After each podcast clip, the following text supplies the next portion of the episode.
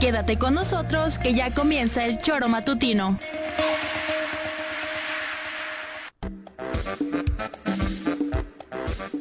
Porque somos quienes alegramos tus mañanas. Interactúa con nosotros y búscanos en nuestras redes sociales como El Choro Matutino. Sintonízanos desde nuestra página web www.elchoromatutino.com y llámanos a cabina al 777-311-6050 de lunes a viernes de 7 a 9 de la mañana por Radio Desafío y también por Irradia FM 103.7. Somos la mejor revista informativa del país. Somos...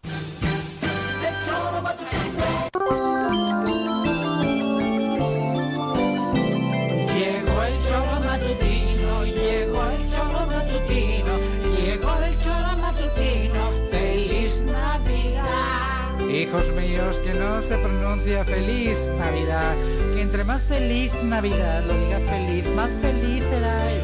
¿Qué? ¿Y tú, Juanjo? Va, para. Ahora, venga. Llegó el choro matutino, llegó el choro matutino, llegó el choro matutino,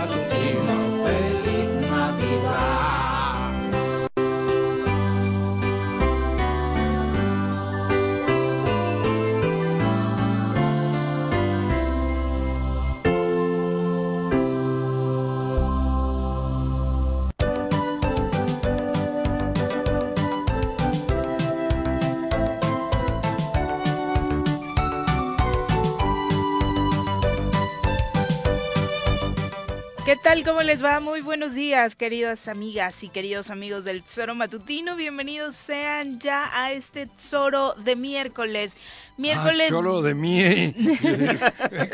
Me asustaste, Por- es el Tesoro de Este miércoles. choro de miércoles. ¿Qué tienes en la cabeza? No, No, pues a mí me Tesoro la- de me la miércoles. ahora. Venga, sigue, sigue. 21 de diciembre del año 2022, día en el que arranca oficialmente el invierno y además en el que, según Solsticio. algunos, llega el espíritu de la Navidad. Justo hablábamos hace unos momentos de eso, como que no se percibía mucho. Vamos a ver si eh, conforme pasan los días se siente un poquito más. Por lo pronto, bienvenidos sean a través de la 103.7 de su FM, de www.eltesoromatutino.com, radiodesafío.mx y las redes sociales donde los recibimos con muchísimo gusto para que además de vernos, escucharnos, también pueda interactuar con nosotros y por supuesto enriquecer este programa. Ahora sí, buenos días, señores. ¿Qué pasó, señorita Arias? Buenos días.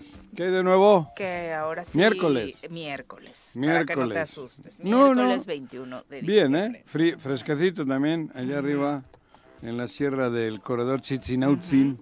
Fresquete- fres- fresquecito. Y por aquí abajo no tanto. No, la verdad es que Está más- con los datos subido, que traen por la acá, eh, ahora sí no coincidimos mucho porque aquí pareciera que sí mejoró un poquito la temperatura. Pero bueno, vamos a saludar a quien hoy nos acompaña en comentarios. Directamente desde la Suiza morelense, llega cargado de pulque, barbacoa y quesadillas, el polémico diputado local de la 54 legislatura, Pepe Casas. Bienvenido.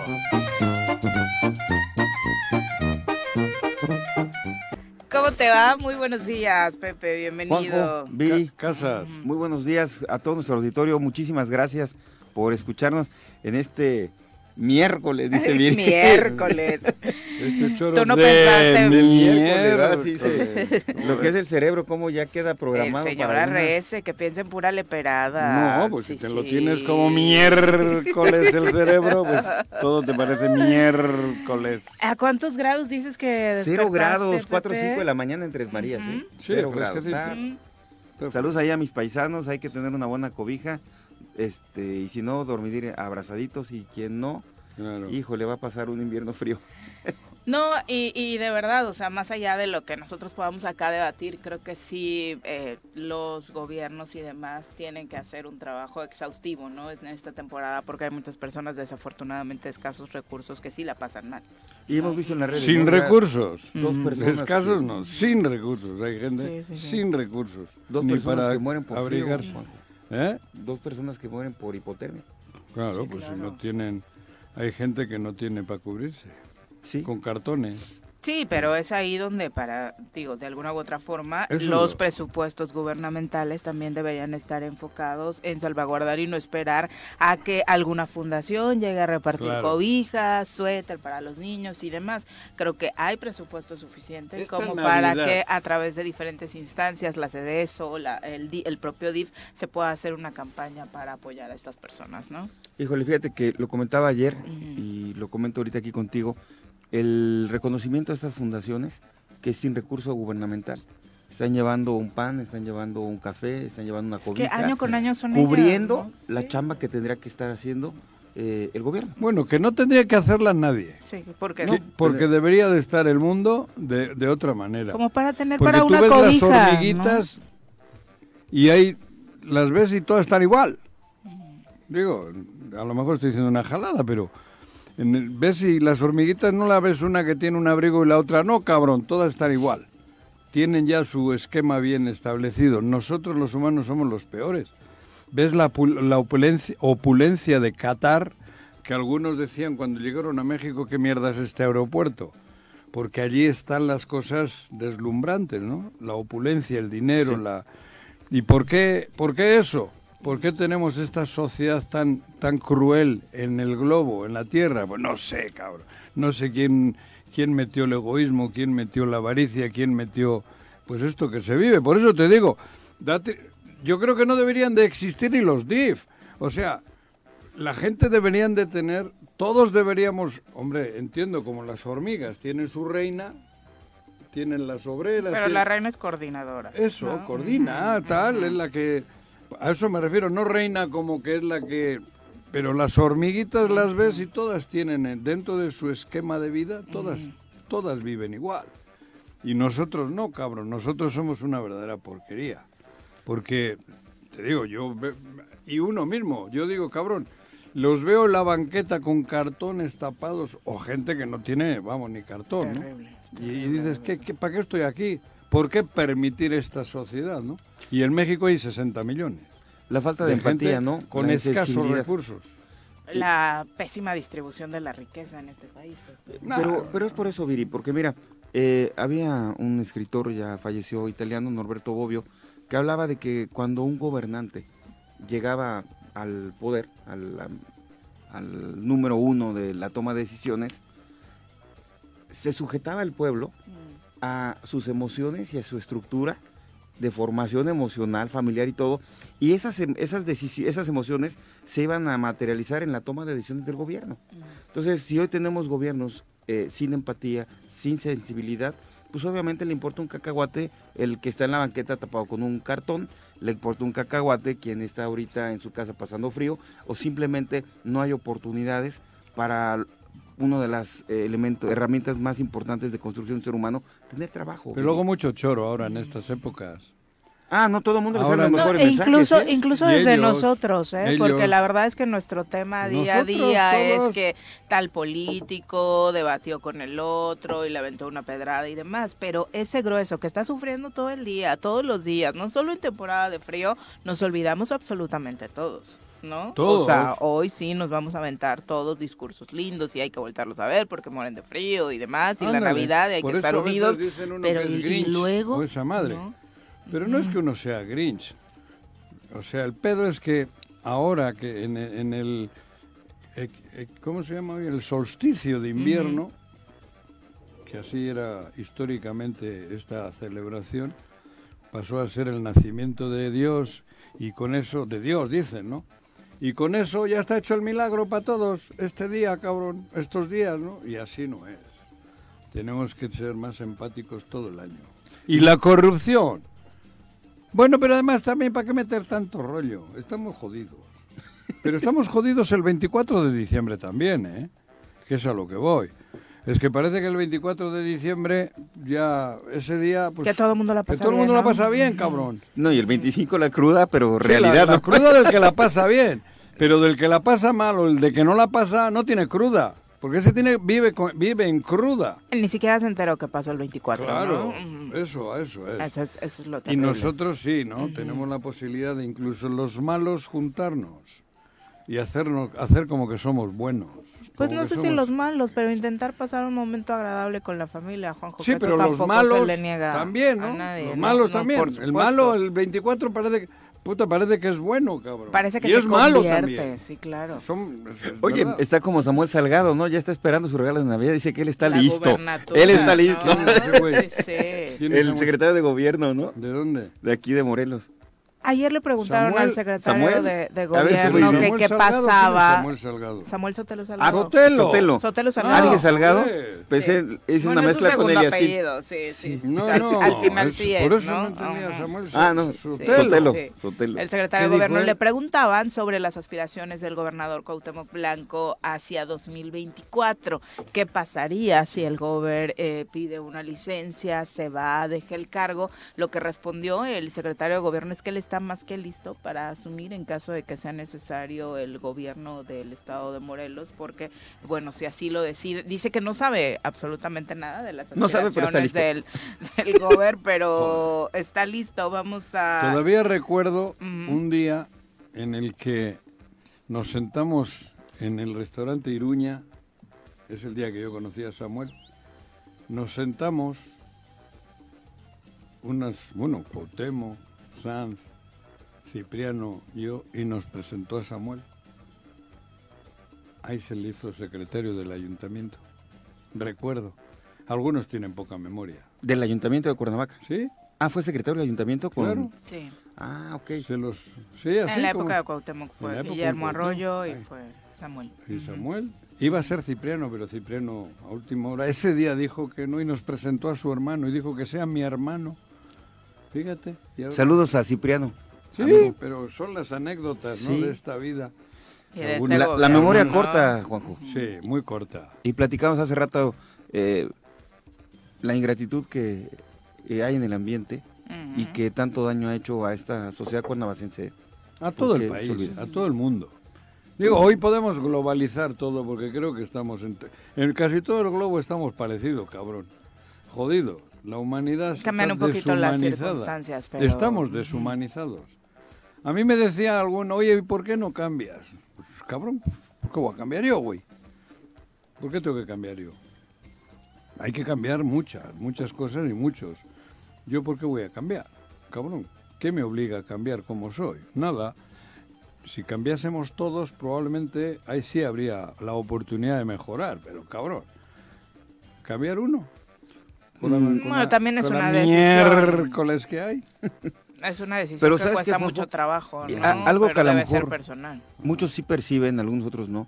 Pero estar detrás de estos micrófonos es mucha responsabilidad y sin embargo también es una forma de aportar una, un grano de arena a la construcción de esta sociedad. Se trata. se Porque trata. no es sencillo y lo comentaba ayer en, en el primer cierre de Vox Populi y quiero agradecer públicamente ahorita, aprovechando que estoy aquí en el Choro, a Juanjo, a Viri, a todo el equipo de- del Choro, que en la participación que me han permitido tener de 1 a 2 de la tarde, a viernes, no ha habido censura, ¿no? Y el poder transmitir lo que tú piensas, poder llevar a la gente que quiere dar su opinión, eso es una forma de aportarle a la sociedad, Juanjo, que sabemos el riesgo que hoy implica hablar mal del gobierno del Estado. El choro es eso, no soy yo. El choro es una, un producto que, que está ahí, que salió para eso. Ni es Viri. Es una herramienta que esa sí la aportamos nosotros. Pero lo que, lo que uno aporta creo que es relativamente secundario. El producto este sí, el choro sí aporta. De eso sí nos sentimos contentos, que hemos formado un producto que aporta a la sociedad simplemente eso, lo que acabas de decir, porque aquí no hay censura, ¿no? Bueno, no hay censura, hay libertad para poder expresarse libremente todo el que quiera, todo el que quiera. Porque Es- ya no hay espacios, o son muy limitados aquí Bueno, en Morelos. Bueno, en Morelos es imposible. Pero la aportación es porque es difícil tener un producto así, es costosísimo, no costosísimo de dinero, de otras cosas. No, bueno, la- y de dinero, porque No, no, hay o sea, dinero. ¿quién te No, abre las Teniendo un producto hoy? así, poca gente te, te lo alimenta. No, Y pero ¿quién no te abre quiere- una plataforma hoy de frecuencia modulada para Poco. hablar Que yo sepa poco. con la verdad? El riesgo Bueno, más la grande verdad, aquí es la hablar integridad. Porque, En libertad, ¿no? Ujú. Porque la lana se consigue, pero la integridad física que hay en el riesgo de emitir opiniones en un gobierno tan complicado, tan insensible y tan egoísta, este, no es cosa sencilla. Tiene hoy su valor en- y en- creo que en hay Morelos, que ¿no? resaltarlo, sin lugar a dudas. Y eso yo lo Ujú. quiero dejar patente aquí, Mm. con, con ese agradecimiento y ese gusto que da desmañanarse los miércoles para estar aquí con ustedes y poder este entrarle en el debate, en la opinión, porque uno no deja de ver la red de los periódicos y quiere uno participar con la opinión de, de toda esta situación que está sucediendo. También hay cosas buenas, ¿no? Eh, algunas de ellas buenas, pero Bueno, pues sí, ya El hecho de en la expresarse- Navidad. Ahora como que parece que todo es bueno. Pero bueno, redondeando la información, vamos a escuchar parte de lo que decía el secretario de Gobierno Samuel Sotelo cuando eh, precisamente le Ay, preguntaban sobre esta Samuel. determinación. Dijo que dependerá de la decisión que tome el gobernador de contender a un cargo de elección popular en 2024 o no. eh, sus funciones ante la posible invitación de participar en otras esferas de índole político. ¿Usted está listo para asumir la gubernatura interina? Esa es una decisión que debe de tomar en su momento el señor gobernador y en su caso el Congreso del Estado. Eh, él tendrá que definir en su momento si es que va a ir a una contienda por un cargo de elección. Lo desconozco, no tengo conocimiento todavía, pero en su caso quien decida el gobernador, así se hará. Hay que esperar los tiempos y la determinación del señor gobernador. ¿Y a Samuel Sotelo le gustaría? Bueno, hay una disposición constitucional que establece esa posibilidad. Yo eh, acato las decisiones, eh, soy alguien que respeta mucho las decisiones y más del señor gobernador. ¿Pero a Samuel le gustaría? ¿A Samuel Sotelo le Pues gustaría? siempre yo creo que a cualquiera le gustaría. Gracias. ¿para Sí, qué le da bueno. vueltas, no? Este anda como Calígula. Es que a cualquiera le gustaría, ¿no? O sea, no O dijo, sea, sí, eso sí es- me gustaría, ser un placer servir a los morelenses. ¿Viste, Chico, oye, ¿Viste Calígula? Calígula, el de los romanos. ¿Cómo llegó a ser el César? Pues, Haciéndose sí. pendejo. pues, ¿Sí? pateando el bote. ¿Y llegó? ¿Eh? En México bote. se dice pateando el bote. sí, Ah, sí. Ah, haciéndose pendejo no fue. Calígula eh, pues, se, se fue haciéndose pendejo to- toda Oye, su pero- vida y luego resulta que terminó Se le fueron dando las Juanjo, circunstancias. yo me Sí, acuerdo güey, cuando Y luego ya no hubo forma de pararle, ¿eh? es el que hacía los fiestezones. Calígula, Calígula. ¿No? Pues aquí tenemos Calígula, mira. Y Con todo, con, de tocho morocho. Y va colándose, colándose. Por eso recordé el día que lo, que lo presenté. Por eso, el Ah, inicio. Eso es lo que, el- eh, eso quería comentar, Ajá. que hablaban aquí, no, Samuel, el morelense, y casi era como si Messi hubiera metido el gol de... Cuando quedó como cuando secretario quedó de como gobierno. secretario. Y que hoy el morelense, el único, que no sea el, el- el más apto, y no por cuestión de aptitudes de inteligencia, sino es el que más conviene a los intereses. No, pero el que adem- puede resguardar. Bueno, Ay, pero ay, en su momento a ver, yo- yo- igual yo- y dirán que nos conformamos, pero era tan obvio que no había morelenses en el gabinete No. que ver a uno te sacaba una sonrisa, Pero, hay pero que además, aceptarlo. digo, yo creo que no es- es el menos malo. Todavía hoy. Es prudente. Sí. Yo creo que es un hombre prudente, lo, lo poco que le conozco. Y yo creo que ahora, con eso solo, ya es suficiente para mejorar. Con un hombre prudente. Y Samuel creo que se caracteriza por ser prudente. ¿no? Pues ojalá Pues a cuál lo- otro le pones esa cualidad en el gabinete. No, en el gabinete No hay ninguno, prudencia en el No, no hay gabinete. Tú le pones el micrófono a cualquier otro y Pero- le preguntas algo así o te contesta mal Ajá. o se va contra los eh, diputados a Los armar una guerra ellos, innecesaria, claro. O te regala 12 balones y cree que es... Bueno, de eso Pero ni hablamos, autografiados. Sí, ¿no? ¿Cómo se llama el presidente de FIFA? A Infantino. Parece infantino, Víctor Mercado, cabrón. Bueno, no fue el único cuestionamiento del secretario de gobierno. Le preguntaron obviamente sobre el presupuesto. Esa era la pregunta, de hecho, que ha pasado en torno al presupuesto 2023. Lo que él responde es que todavía no tienen eh, una respuesta contundente, real, del Congreso del Estado de Morelos, pero que ellos están más que listos para meter la controversia constitucional. Para en dado meterla. caso de que, pues obviamente venga con todas estas cosas que el Congreso ya adelantó públicamente. Escuchemos lo que responde al respecto. Pues bueno, tema importante, trascendental, que es el presupuesto. Eh, estamos a la espera todavía que nos notifique el Congreso del Estado. Estamos listos para ir a controversia constitucional, es la indicación del señor gobernador.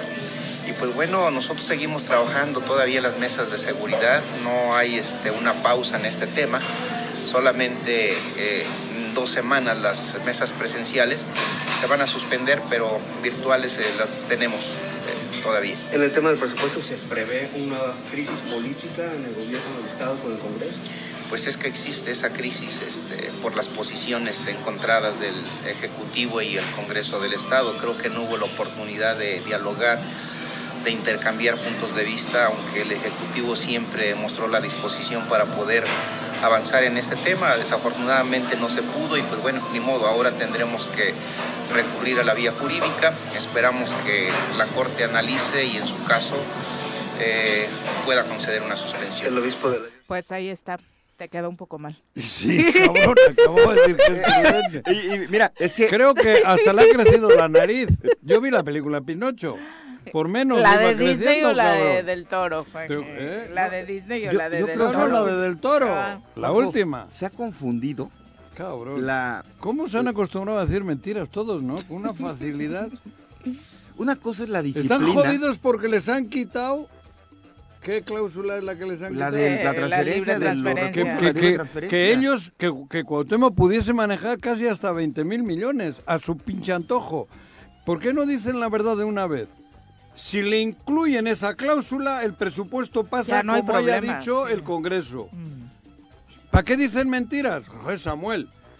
Acababa de decir que eres prudente. Bueno, pero pu- puede Bueno, pero ser lo único que hizo mentiroso, fue repetir ser, lo que ¿eh? dice el gobernador, porque es prácticamente Puede como si mentir lo con prudencia. Mira, Juanjo, ¿Qué? en la estructura de los gobiernos, y llevo 25 años participando en muchos, se ha confundido la disciplina que debes tener como servidor. Yo me acuerdo cuando estaba con Alfonso, la primera vez que me Alfonso llamaron Camuñas. Sandoval Camuñas, Ajá. Que tenía yo la conexión del alumbrado público, la primera vez que me invitan a una entrevista, ujú. oiga, este, licenciado, me están invitando a una entrevista. Ah, sí, este, no digas tonterías, habla bien. Y, y ibas a la entrevista, hablabas del trabajo que se estaba haciendo como gobierno, agradecías la, la- la oportunidad que te brindaban de estar ahí y regresabas. Entonces, una cosa es la disciplina que tienes tú con, con quien te invita a trabajar al gobierno, con el gobierno que formas parte, y otra cosa es la sumisión. Esta sumisión que vemos es la que preocupa, Juanjo. Pero es por miedo. Por ¿Miedo a qué? No, no. Es por miedo. Miedo a perder la chamba. Por eso, pero entonces Primera. este, que se dediquen a otra Miedo cosa. a represalia. Miedo, porque infunden miedo. Se vive en el miedo. Y vivimos en el miedo. Por eso Morelos está cubierto de una capa de miedo que no nos está dejando reaccionar. A unos por egoísmo y a otros por eso, porque nos da miedo. Es la pinche realidad.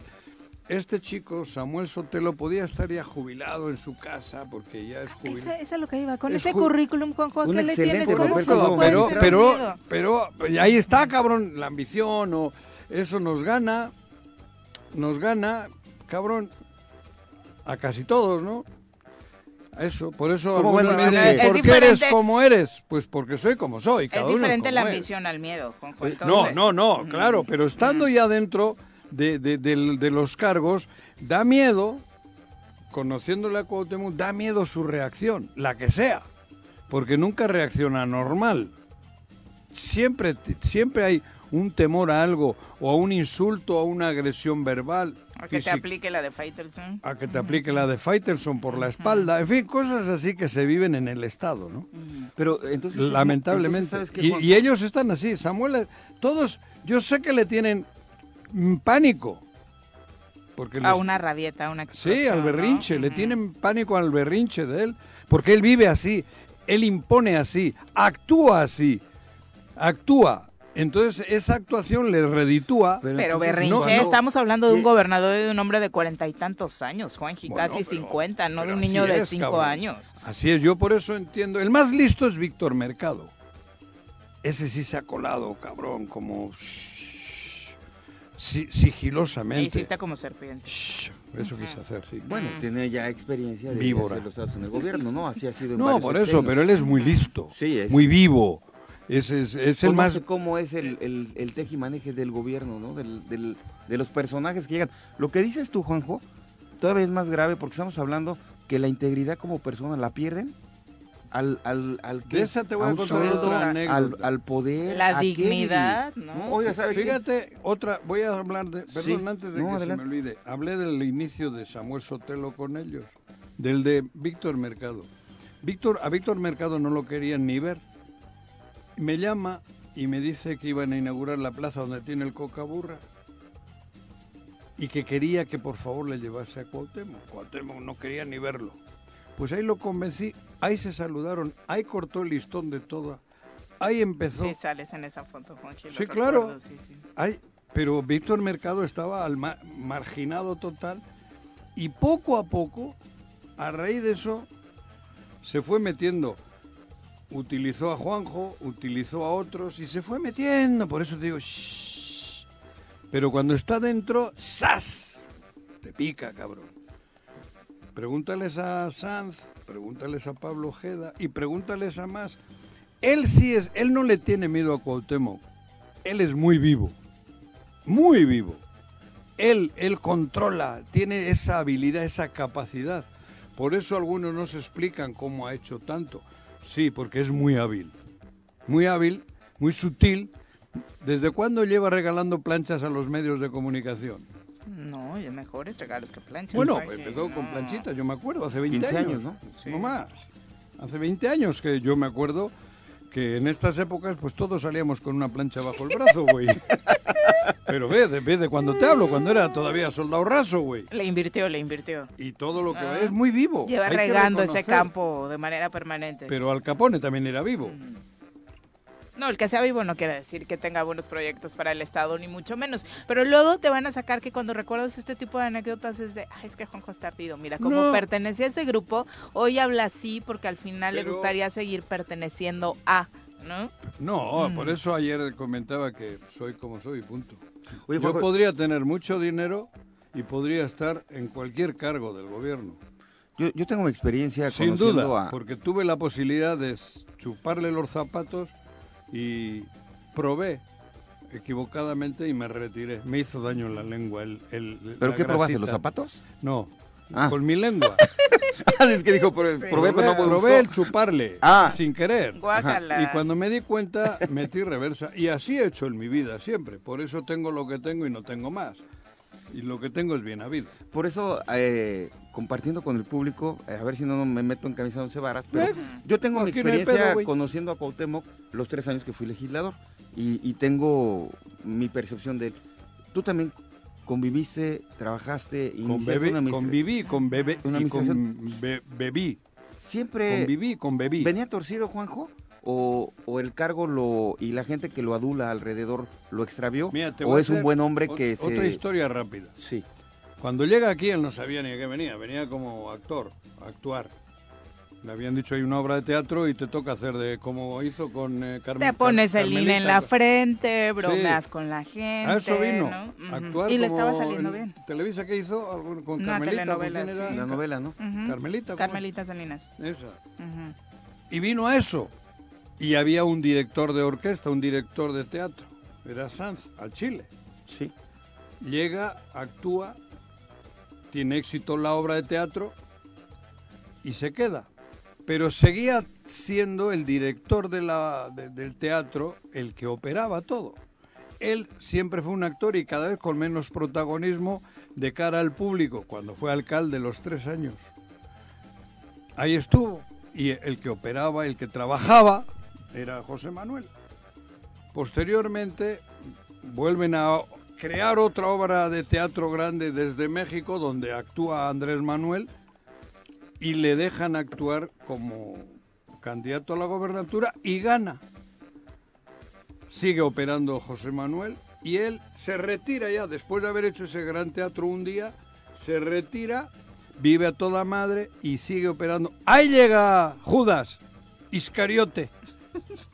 ¿El carnal? No, Víctor. Víctor. Ah, ok. Ahí empieza ya, porque en el ayuntamiento solo tenía sus tentáculos metidos, no estaba él. Ahí convence a Sanz y estos y entra, ¿no? Ahí empieza la catástrofe para Sanz, para Pablo Ojeda y para todos ellos. Todavía no, no actuaba este Cuauhtémoc, ya había hecho la obra y se queda en su camerino, viviendo toda madre en su camerino. Cuando Mercado sutil y magistralmente quita al director de la obra, a Sanz, y al segundo de a bordo, que era Pablo Ojeda, incluso hasta Villarreal, el que toma la fuerza y el protagonismo es él. Este, y le dice al actor, tienes que actuar más continuamente.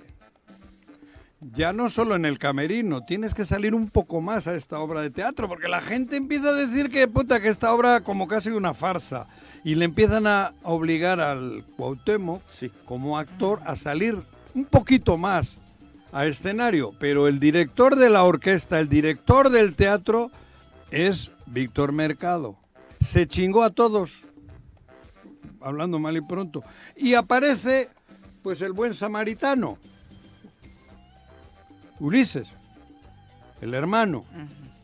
Y ahí hacen dupla. Y tienen dos o tres apóstoles. Cristian Carmona y algunos otros por Tepoztlán y por ahí, ¿no? Y así empieza esta gran, este gran... Ah, bueno, y Samuel, ¿no? Que al, cepillarse a Pablo Ojeda, entra Samuel, que es un hombre, como dije antes, prudente, no es protagonista, no, no, no hace escándalos. Y todo eso buenos. es Víctor Mercado, desde Tabachines. Y yo creí que la pieza Así que vino a fracturar a veces Ulises. No, Yo creí que era no, Ulises el que Ulises. venía. Ah, y se me han olvidado otros actores de esa obra. Pero entonces era Ulises fue este, utilizado. O sea, también Pues sí, Ulises es utilizado. Ulises es como. A Ulises, dale lo que le dan y ya. El, el cerebro de todo esto es Víctor Mercado. el gobernador detrás de Cuauhtémoc Blanco es Víctor. Sí, sí, desde- te estoy hablando desde entonces ya. Y por eso te he hecho otra vez la remembranza de cómo se conocieron. ¿Cómo? Eh, eh, cortando el listón del cocaburra y de los locales, que Cuauhtémoc no quería ir. Le pedí yo. Pero en el fue. ayuntamiento estaba con Martín Esparza, ¿no? En tesorería. Martín Esparza era. ahí empezó el a operar él. el- no, por eso, te, te he dicho que tuvo los tentáculos Ah, dentro. ya. Él no estaba. Tenía los ríos, tenía Martín Esparza, que era el que metía las facturas, eh, esas famosas facturas, que solo son facturas y eso. El Esparza, Villarreal, Villarreal Esparza y luego los tentáculos estos de los hermanos Ríos y de algunos otros que ya no me acuerdo, ¿no? Sí tenía. Porque es muy vivo, te digo. Muy vivo. Te da planchitas, te, te regala planchas y como la plancha es caliente, pues tú vas caliente, ¿eh? Y te crees que la plancha es cariñosa, no, la plancha es, un, es, es, es el veneno que te está metiendo para tenerte de los testículos o de los ovarios. Y para concluir un poco, tu pregunta era ¿Qué? si Cuauhtémoc llegó como un una buena persona y se transformó. o se o- torció en el camino, ¿no? Bueno, a. Cuauhtémoc, tú analiza. Yo creo que cuando conviví con él, tipazo, ¿eh? Y, y tenía ganas de hacer las cosas, pero quienes le asesoraron y le los pepegrillos que tenía un Pero lado. ¿cuánto tiempo conviviste con él? eh, en minutos, dime. En minutos, no sé, en cuatro o cinco ocasiones. Minutos. De, En, en- en- en lo- en toda la inmensidad del océano, ¿cuántos minutos estuviste este, dos semanas juntas, dos en tres años. En tres años. Y cuando había un acercamiento... 14 días juntando todo, ¿no? Y no no algo, ¿eh? seguido. O Cuando- sea que en 14 días difícilmente puedes valorar tú a nadie. No, ni pero tú ni el psicólogo Juanjo, más importante del mundo. que en algunas ocasiones cuando platicaba con él y, y reflexionabas algunos temas y daba la instrucción de ayudar, por ejemplo, el tema de los hospitales, el Allá. tema de, de, Ah. de destrabar algunos créditos a través de Fondo Morelos y todo eso, venía la, la, la envidia o la preocupación del equipo y te empezaban a grillar hasta que te abrían, ¿eh? Pero también era show de él. Ah, también, o sea, era parte del... Claro. No, pues está bien cabrón el tema, Por entonces, eso, perdón, ya se me pues salió es- temprano. Es show, es show. No, pues entonces está... show. Era show. Por eso he dicho que José Manuel era el que realmente hacía las cosas, bien o mal, y Pablo Ojeda él era el cerebro jurídico, impecable, y luego ya se fueron, llegó, llegó este que te he dicho, ¿no? Al, al nombrarlo, al, él a Sanz le convence, porque no fue a Cuauhtémoc, le convence a Sanz de ponerlo de secretario de Movilidad y Transporte. Ahí en, todo eso se, se, se- se tramaba en el, en el golf. en- los llevó a todos a vivir al golf, ahí a, Tabachines. a todos, a todos, a todos entraron a Tabachines porque ahí era es su, su feudo, ¿no? Su, su, su... La base territorial Ajá. de operaciones. Y luego los empedaban con caburra y ya, con ese maquiavelismo, con ese maquiavelismo logra el control absoluto de lo que hoy es el gobierno. O- ojo lo que estamos platicando aquí, que nos están escuchando, porque estamos platicando Ya parece la mesa de reflexión navideña con No, los pero ¿sabes tíos, por qué, ¿eh? Así me siento. Porque ¿Cómo? todo lo que venga de Cuauhtémoc Blanco en adelante va a seguir descompuesto y va a seguir Ah, todo. eso ya no hay O forma. sea, no hay Porque forma la- de que esto La enderece, verdad ¿eh? es que sí ha venido en, en estado de descomposición permanente, porque más allá de los Pero 15 por eso es egoísmos internos. quienes, quienes lo conocimos, la verdad, y, y digo, juzgarlo como persona tampoco es un trabajo que nos compete, pero incluso como funcionario, dentro de lo poco que conocía o no, sí hay un estado de descomposición del Cuauhtémoc que llega como alcalde al que hoy es gobernador, Juan estoy Eso es muy claro. pero o sea, no, no porque- es el mismo y a veces hasta parece irreconocible. Por eso te estoy diciendo, porque en aquel entonces él estaba bien pastoreado por Sanz al Chile. Así de claro. Entonces, ahora ya es él. Ahora ya es él. El que no sabe tomar decisiones. Él. Porque no es la misma la Él. formación de un futbolista. Y, dicen, Mer- y "Párate". Mercado, que es el cerebro, él le dijo, tú, tú sal porque es un distractor. Y Mercado se va colando. Es un distractor, Cuauhtémoc. Mercado es un cerebro. Mercado, Maquiavelo, puta, es albañil comparado con este. Oye, entonces en serio, y lo le, estoy diciendo de tal con- manera las cosas a que el gobernador piensa que él está tomando las decisiones, Le pero deja- son las decisiones sembradas por otra persona. Claro, Manipuladas. porque qué de- pero, pero es que no, pero qué decisiones toma. Pero lo hace sentir que él es el claro, poderoso. por eso te digo. Decisiones que- como ¿qué pelearse decisiones? con los diputados Por y eso, decir no quiero ese ¿Qué presupuesto, decisión? quiero la Díganme una controversia". decisión que se haya tomado desde el gobierno. ¿Qué ha hecho? Nada. Nada, no hay, obra, no hay nada. Discutir. Es como él sabe hacer eso, a eso le dejan, a eso le pican la cresta, porque es un distractor. Todos nos vamos con lo que con lo que Cuauhtémoc, las tonterías que dice, por no decir otra cosa, porque ya me llamaron la atención por decir que dice pendejadas, dice tonterías. Como dice tonterías a menudo, todos vamos con esas tonterías, que no sabe leer, que no sabe hablar, pero lo importante es que no sabe gobernar, lo grave, que no tiene ni idea. Pero los otros, Cristian Carmona, Víctor Mercado, estos están mandándole a él de distractor para todos nosotros, y ahí vamos de tontos todos. Y los que están haciendo el agosto, el dinero, Son los que están atrás. son los que están atrás. Y a él, a él le cae, a él le cae, le cae, no sé, en Malvinas o donde estén, en, en- en- en- en- en- en las islas que tengan por ahí, el- la trama financiera, porque hay una trama financiera que algún día sabremos, como la tenía el de Veracruz. Hay una trama financiera, también me consta que hay trama, no sé cómo, pero hay una trama financiera. ¿Cómo tejen el hilo los demás? No sé, y a él en algún sitio le cae dinero a Cuauhtémoc también. Pero los de la trama son los otros. Te doy los nombres. Víctor Mercado, Cristian Carmona, Ulises y cuatro o cinco satélites luego cercanos a ellos. A los que les salpica. Sí, a los que... Por eso. Y él es el que para nosotros es un distractor. Esas entrevistas banqueteras que dan, esas son dirigidas. Ve y dile. No, ve no, no, no, no, no Le dicen ve y dile. natural. No hace falta decirle ve y dile. Ve, Pelear les sale natural. solo ve. Y a los de comunicación ahí les sueltan. Y ahí vamos todos, como que imbéciles. Tiene la mecha corta. Pero y le agarra el y se calienta y. Pe- Pero, y- pero ahí vamos, porque no dice nada, nada relevante, solo dice eso, lo que he dicho hace poco.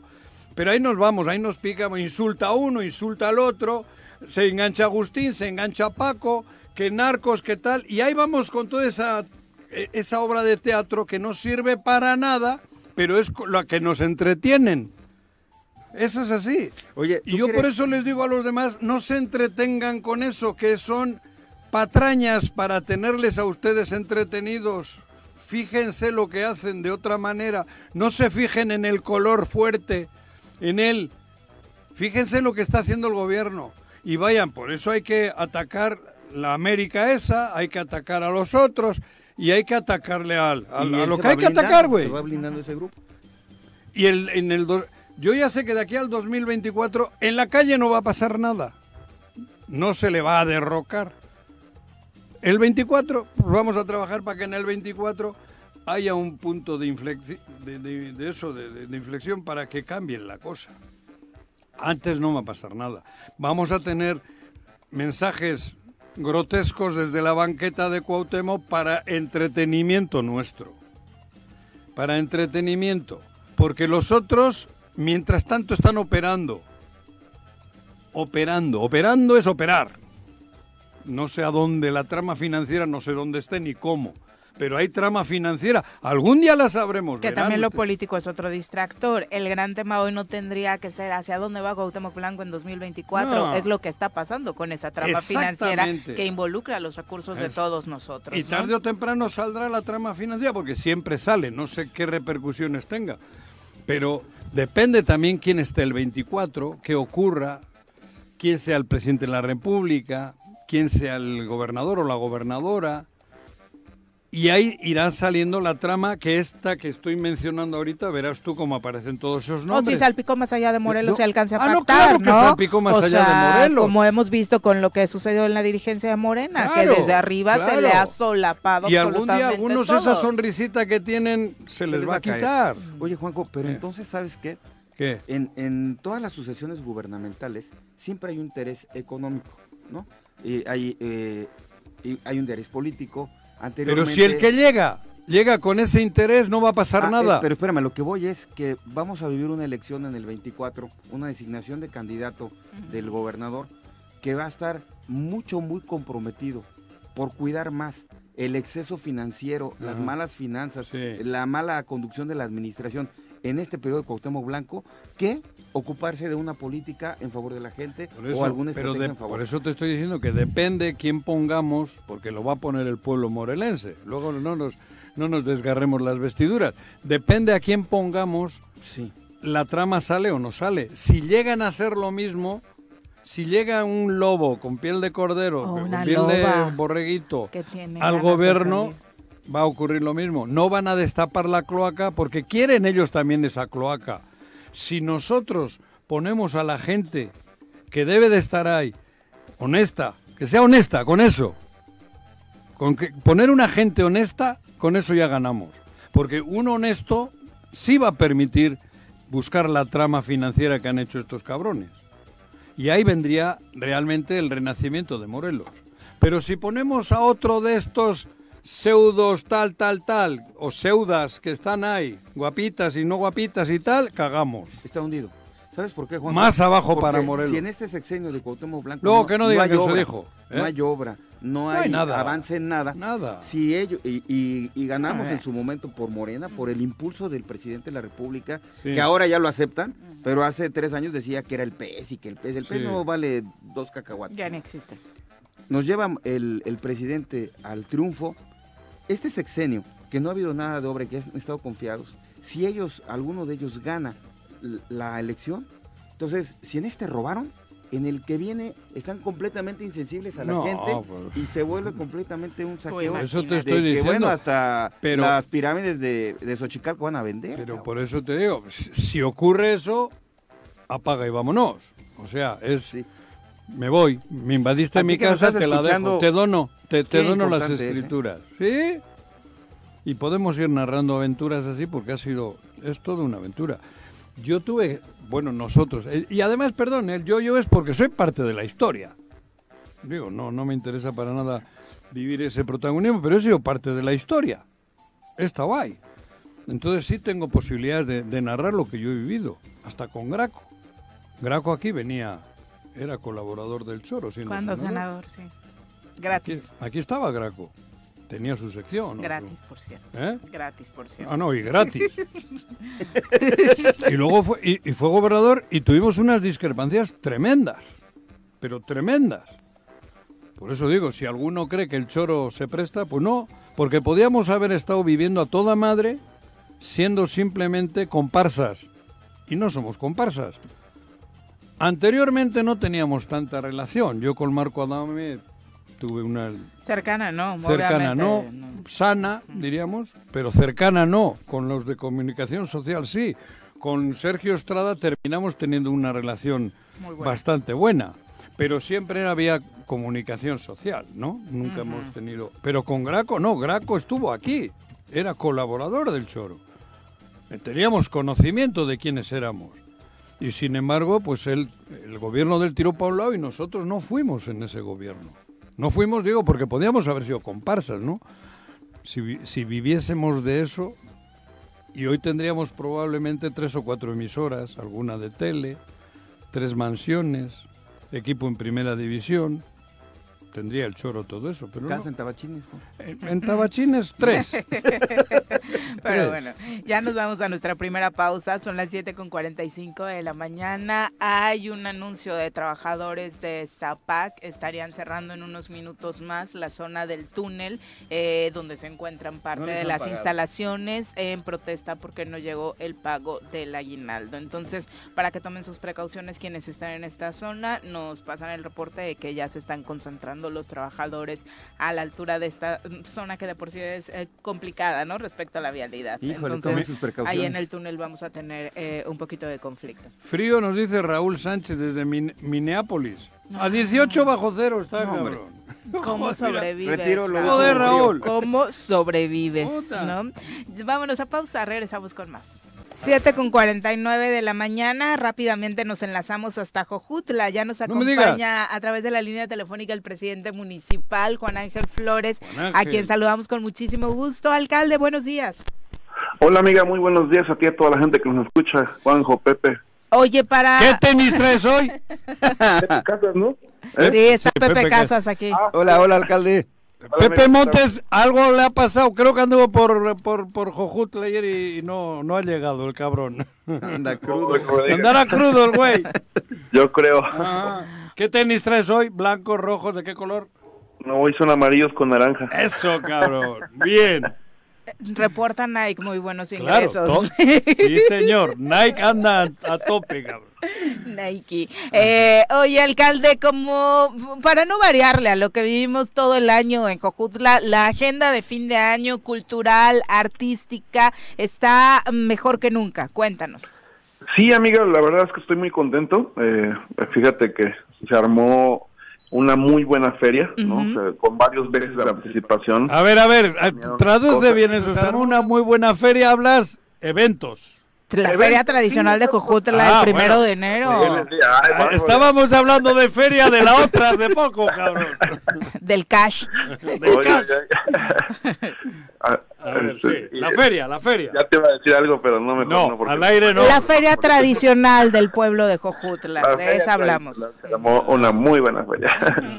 Vamos a cumplir 299 años, ¿sí? Mm. O sea, estamos a punto de cumplir 300 y pues no, No podía joda. estar. El municipio tiene... La 200 feria. Ah, la feria. La feria, sí.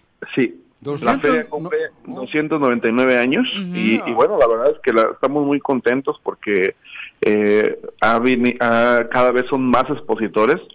Quiero comentarte que este, tenemos registrados alrededor de 600, es decir, 600 locales comerciales que va a haber en, el en el- en esta feria, artesanales, comerciales, de todo, de todo se vende, ¿no? O sea, lo único que no se vende es alcohol, es lo único que no está, no Ah. está permitido, que Ah. lo, que lo decidimos así desde hace cuatro años. Ni el Y la rompope. verdad, pues, ha funcionado, ¿mande? Ni el rompope. Ah, rompope sí. Ah, o sea, bueno, se eso. puede vender, al- por ejemplo, los agaveros ahora van a, van a vender, ahora Ah. van a estar acá, o Lo- sea, el- la. Unión de Gaveros del Claro. Estado de Morelos Eso. va a estar presente, Ajá. pero pueden venderlo, pero en botella, encerra- en Para, botella cerrada. pa- Para lle- llevar. Para llevar, exacto, por eso. Sí, igual el rompope, o sea, digo, pero la verdad es que todo lo demás eh, eh, se puede llevar. No se puede y, bueno, consumir en la vía pública ni en, la, ni en el... Y eso es ejemplar, alcalde, es una muestra de que sí se puede hacer una feria sin que el principal eh, atractivo sea ir a alcoholizarse.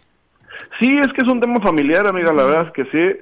Digo, eh, obviamente en los caripeos, en los bailes, pues ahí sí se vende, ¿no? Claro, pero ya son sí, más claro. tarde. Claro. ya no aceptan, digamos, eh, los pasillos o donde están los niños o donde Las están las familias que van a disfrutar sanamente y que bueno, que finalmente no, no, no corren riesgos, por decirlo de alguna forma, ¿no? Exactamente. Entonces la verdad es que está- hoy se empiezan a poner, este, hoy este, se empiezan a poner los locatarios, ¿no? En la noche y la verdad es que estamos contentos porque bueno, finalmente va, se- va, va a ser un éxito.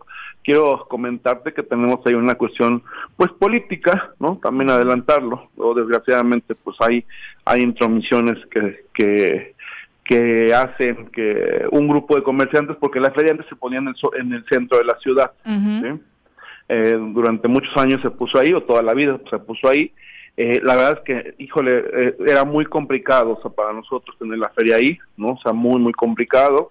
Cuando viene lo del sismo, pues bueno, la verdad es que eh, se hizo pues una readaptación, ¿no? Y, y cuando hicimos la remodelación de las calles, pues decidimos hablar con los comerciantes, sobre todo el comité de feria, y estuvieron de acuerdo en hacerlo a un lado de en- a un lado de la ciudad, ya no en el centro. Y la verdad que resultó un éxito, tan tan éxito que, que bueno, de los juegos, o sea, el- el- y yéndose pagando el siguiente año, ¿no? A ese grado, ¿no? O sea, digamos, los ferieros, ¿no? Como se les denomina, ¿no? Sí, sí. Entonces, eh, la verdad es que fue todo un éxito.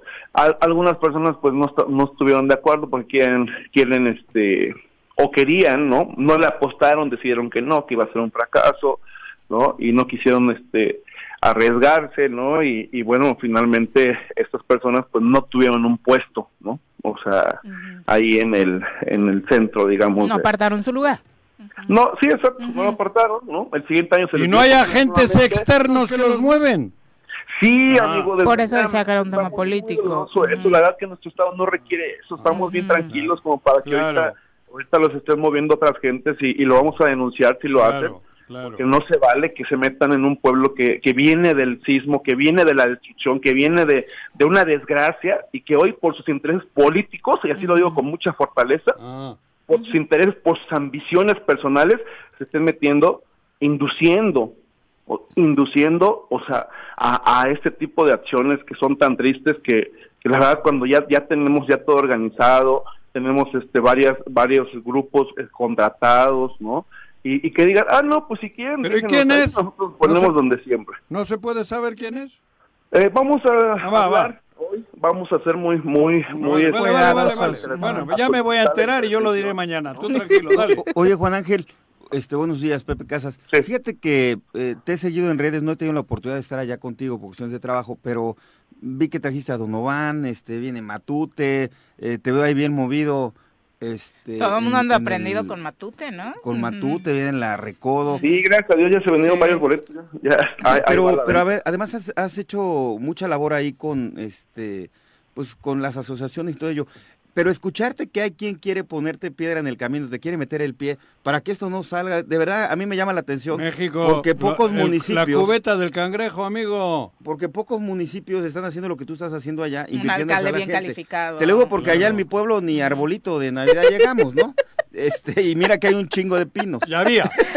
había. Había. Pero este reconocértelo, obviamente la labor también al interior que estás teniendo con tu cabildo para que te permite hacer estas inversiones en favor a la gente y ver cómo le estás arrebatando la sonrisa a los niños, a las niñas. De veras, Juan Ángel, invítale que- algo a este cabrón, ¿eh? invítale una Oye, algo. es que- un, Es que cuando en tu Ah, Mándale un rompope tú. O sea, Después, oye, después te digo, oye, después te digo que Nike no tengo en la colección, este. Rompope. Oye, no, reconocimiento también, porque todos los municipios pudieran estar haciendo situaciones similares y hay gente que está ajena a la sensibilidad de lo que estamos pasando ahorita en el país, en el estado, Juan Ángel. Pues Un abrazo digo, yo y el digo, reconocimiento, mira, ¿eh? o sea, se vale, se vale la competencia, se vale, o sea, innovar, crear, o sea, digo, antes, eh, y quiero decirlo con mucho respeto, o sea, Jujutla empezó con sus vías iluminadas, ¿no? Eh, pues en relación a Atlisco, eh, desde hace cuatro años eh, empezamos a hacer ese esfuerzo. Hoy me da gusto que todos los municipios estén haciendo el esfuerzo, que hoy el- la plaza eh, luzca como nunca había, había lucido, ¿no? La plaza de armas. O sea, digo, la verdad es que eso, eso es lo que tenemos que, que generar. O sea, me da gusto que se retomen las tradiciones, que, que esa parte eh, alejada, digamos, eh, de los gobiernos, ¿no? Hoy lo estén retomando como parte del éxito de un gobierno, porque también es invertirle al alma, a la cultura, a la, a la, a la mente, a, la, a- al sentir de las personas, ¿no? Y eso, eso es parte de lo que, de lo que hemos aprendido a través de toda nuestra vida, ¿no? Eh, yo siempre men- menciono, ¿no? Que eh, el maestro Santos Campos, quien fue, mi- fue uno de mis impulsores, eh, es un- una persona que, quiero mucho, que, ya hoy ya no está con nosotros, pero que bueno, que él nos decía, es que ¿por qué no podemos convertir a, a Morelos. O a Cojutla en su momento, ¿no? O- hoy vamos por Morelos, ¿no? En el Atenas, eh, en el Atenas de Grecia, ¿no? O sea, en donde cada niño, cada joven tenía un deporte, tenía un arte, tenía una ciencia, ¿sí? El próximo año vamos a iniciar ya con todo el programa de ciencia también para invol- inculcarlos a nuestros jóvenes y a nuestros niños con la finalidad y por eso hizo grande Atenas en, Atenas en aquel en aquel tiempo, ¿no? Y tan grande que, que trasciende a los siglos. Ahorita me critican de poner una escultura, ¿no? O sea, no que la escultura, que quién sabe qué, o sea, es una escultura que por supuesto que no tiene ni nada que ver con el costo de lo que podría costar una escultura, porque hicimos hicimos el trabajo para para para que nos ayudaran y la verdad es que va a quedar increíble y, y bueno, o sea, y nos destruyen y nos tiran como si fuéramos, no sé, o sea, la verdad que es un tema de parecía ya hasta de odio, ¿no? O sea, cuando esa gente pues ya está está gobernando, pues muchos muchos de ellos, ¿no? Estén, tienen la posibilidad eh, dijeran el sartén en el mango para hacer cosas buenas y en vez de estar haciendo cosas buenas están viendo qué está haciendo alguien para destruirlo y no y no dejarlo no dejarlo que, que pueda desarrollar a su pueblo no y es lo que no se vale. Ladran, luego cabalgamos. a esta gente que está queriendo eh, envolver a, a salir a esas calles que no está o sea cuando ya tenemos ya todo organizado cuando tenemos ya más de 400 ya pagaron sus, sus locales no que ya tenemos todos los grupos, los contratos, el circo, todo lo que va a venir. Y, y la verdad es que es muy lamentable, muy triste que, que estas manos foráneas estén fortaleciendo a este tipo de personas que no tienen un amor por Cojutla, sino solamente un interés económico o de odio, como lo vuelvo a mencionar. Oye, Juan, este, Juan Ángel, y me voy a atrever a hacer una petición aquí delante de Juanjo, precisamente enmarcando como iniciamos la conversación el día de hoy en esta entrevista. Tú vas a estar en la recta final de quienes posiblemente sean los candidatos del 24. No te dobles, Cao.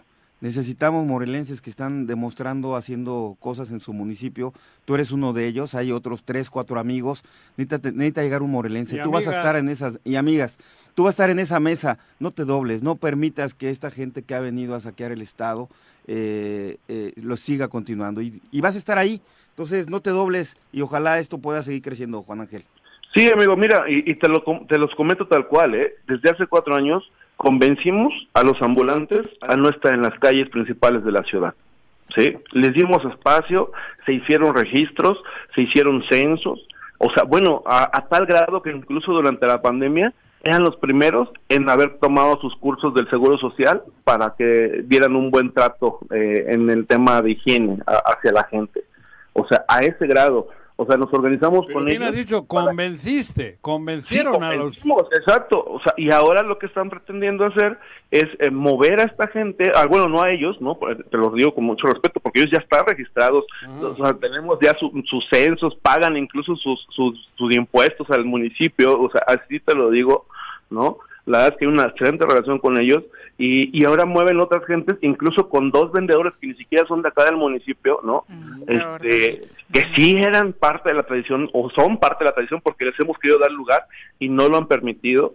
Y o sea y hoy o sea se meten a, a querer tomar nuestras calles nuevamente cuando ya hay un lugar asignado cuando ya está todo o sea la verdad es que es muy lamentable pues que suceda esto De todas formas, la feria ¿No va has platicado a con ¿no? Ponchito nada? o qué? Ah, bueno, pregunta, Viri, pregunta. La feria va a suceder y obviamente lo importante es invitar a la población a que visite Jojutla, alcalde, o recordando hace apenas unos años, la verdad es que era, era poco el atractivo, hay que decirlo, que generaba acudir al municipio a disfrutar de su feria y sin embargo poco a poco han ido logrando y creo que sí me parece esta palabra que tanto mencionas, la resiliencia, eh, a partir del sismo, ¿no? Cómo la gente poco a poco empezó a visitarlos más gracias al esfuerzo que han hecho para hacer un municipio más atractivo.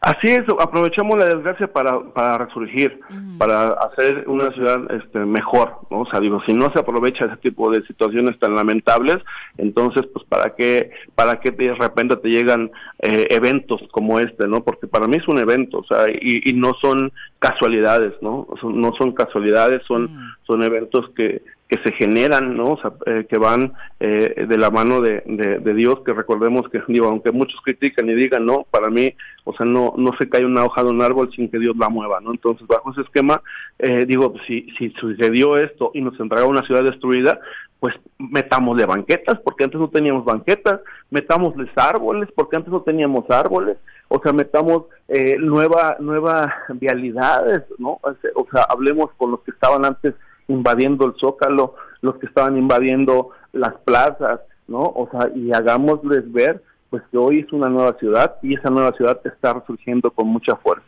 Y efectivamente, amiga, te, decirte, viene Matute, viene Recodo, eh, viene eh, Inspector, que también va a ser todo un éxito, todo el mundo quiere ir a bailar ska, ¿no? O sea, este, y la verdad es que está jalando muchísimo, ¿no? Entonces yo le, le hago un llamado. ¿Y esos, eh, esos dónde, a- a- dónde van a actuar? En la perseverancia, Ah, a uno- a- ah, ya, a la ya. feria, Ajá. Ajá, Matute y, y el el único que va a estar, que, va- que va a estar fuera es Recodo, porque como trae toros, ahí no podemos meterlos porque se destruyen el campo, ¿no? Ujú. o sea, Claro. y en el lienzo charro van a estar los titanes de Durango, que también son muy buenos ahí para que para que canten una canción que, que, que le dedicaban a, a Juanjo seguramente hace muchos hace muchos años. ¿Cuál? No le gustan mucho esos géneros. Y digo, a ti no te ha criticado. Pónsela, pónsela, pónsela, amiga. A ti no La te ha criticado. Mira, Juan Ángel, como digan algo de ojete, te voy a llamar. A ver, tararéala tú. ¿Cuál es? Cántasela, Canta, cántasela. cántame, a ver cuál es. No, pónsela, pónsela. ¿Pero cuál? Para que la ponga del- producción La ahora. del prostipi. Ay, no, no, no sé mencionarlo. ¿Cuál? Sí, Sí, güey. claro, cántasela, ¿Cuál? alcalde. ¿Eh? Cántasela. ¿Cuál es? A ver, espérame, déjame ver. A ver, dime. No, es que al alcalde lo has respetado con sus gustos musicales, pero a mí Eh, casi, no, no, casi me eso. corren del programa por decir que fui al concierto de Bad Bunny. Joder, cabrón. ¿Cuál es? Espérame, espérame. ¿Qué canción es la de, de- de- ¿Quiénes son de Durango? ¿Qué? Es, es la del, las del Prosti Piru Golfo. A ver, De los titanes de Durango. ¿Eh? ¿de los qué? ¿Titanes de Durango? Ajá, a ver, ponte la, Ah, ponte ah, la video. están dale. en producción. Ya ves que son, estos son un poco lentos. Pero, espera, ya la están buscando. Ahí va, ahí ¿La va, tienen va. o no? Que Porque luego nos cortan también, nada más es un cachito. No, un cachito. ¿Por qué nos Sí, cortan? Ah, pues del Face. Desconectan el Face. Es que... ahí- No, no la encuentra. Ahorita se la ponemos. No la encuentra. A ver, sí, allá va, allá va. Traigo la sangre caliente escuchando corridos en mi troca nueva. Las plebes alteran cuando ven al jefe que anda acelerado en la borrachera. ¡Ajá! Y sí se acelera, Juanji, en la borrachera, la verdad. Arriba, arriba Si Tajimaroa. lo vieras. Pero bueno, ahí Arriba, está la invitación. Pero ponle el, el coro. A ver, va, ahí va. a ver, a ver, alcalde, que va a haber pedo. Que sea, le cumplo su antojo, que soy un volado, también mentiroso, dirán lo que quieran. Pero yo las gozo. Alcalde, va a haber pedo. ¿A partir de cuándo entonces nos damos vuelta por Jojutla? Eh, mañana ya está instalado todo. Mañana los esperamos. Es- Empezamos con el circo de los hermanos Mayán. Es un circo que va a estar toda una semana, gratuito totalmente.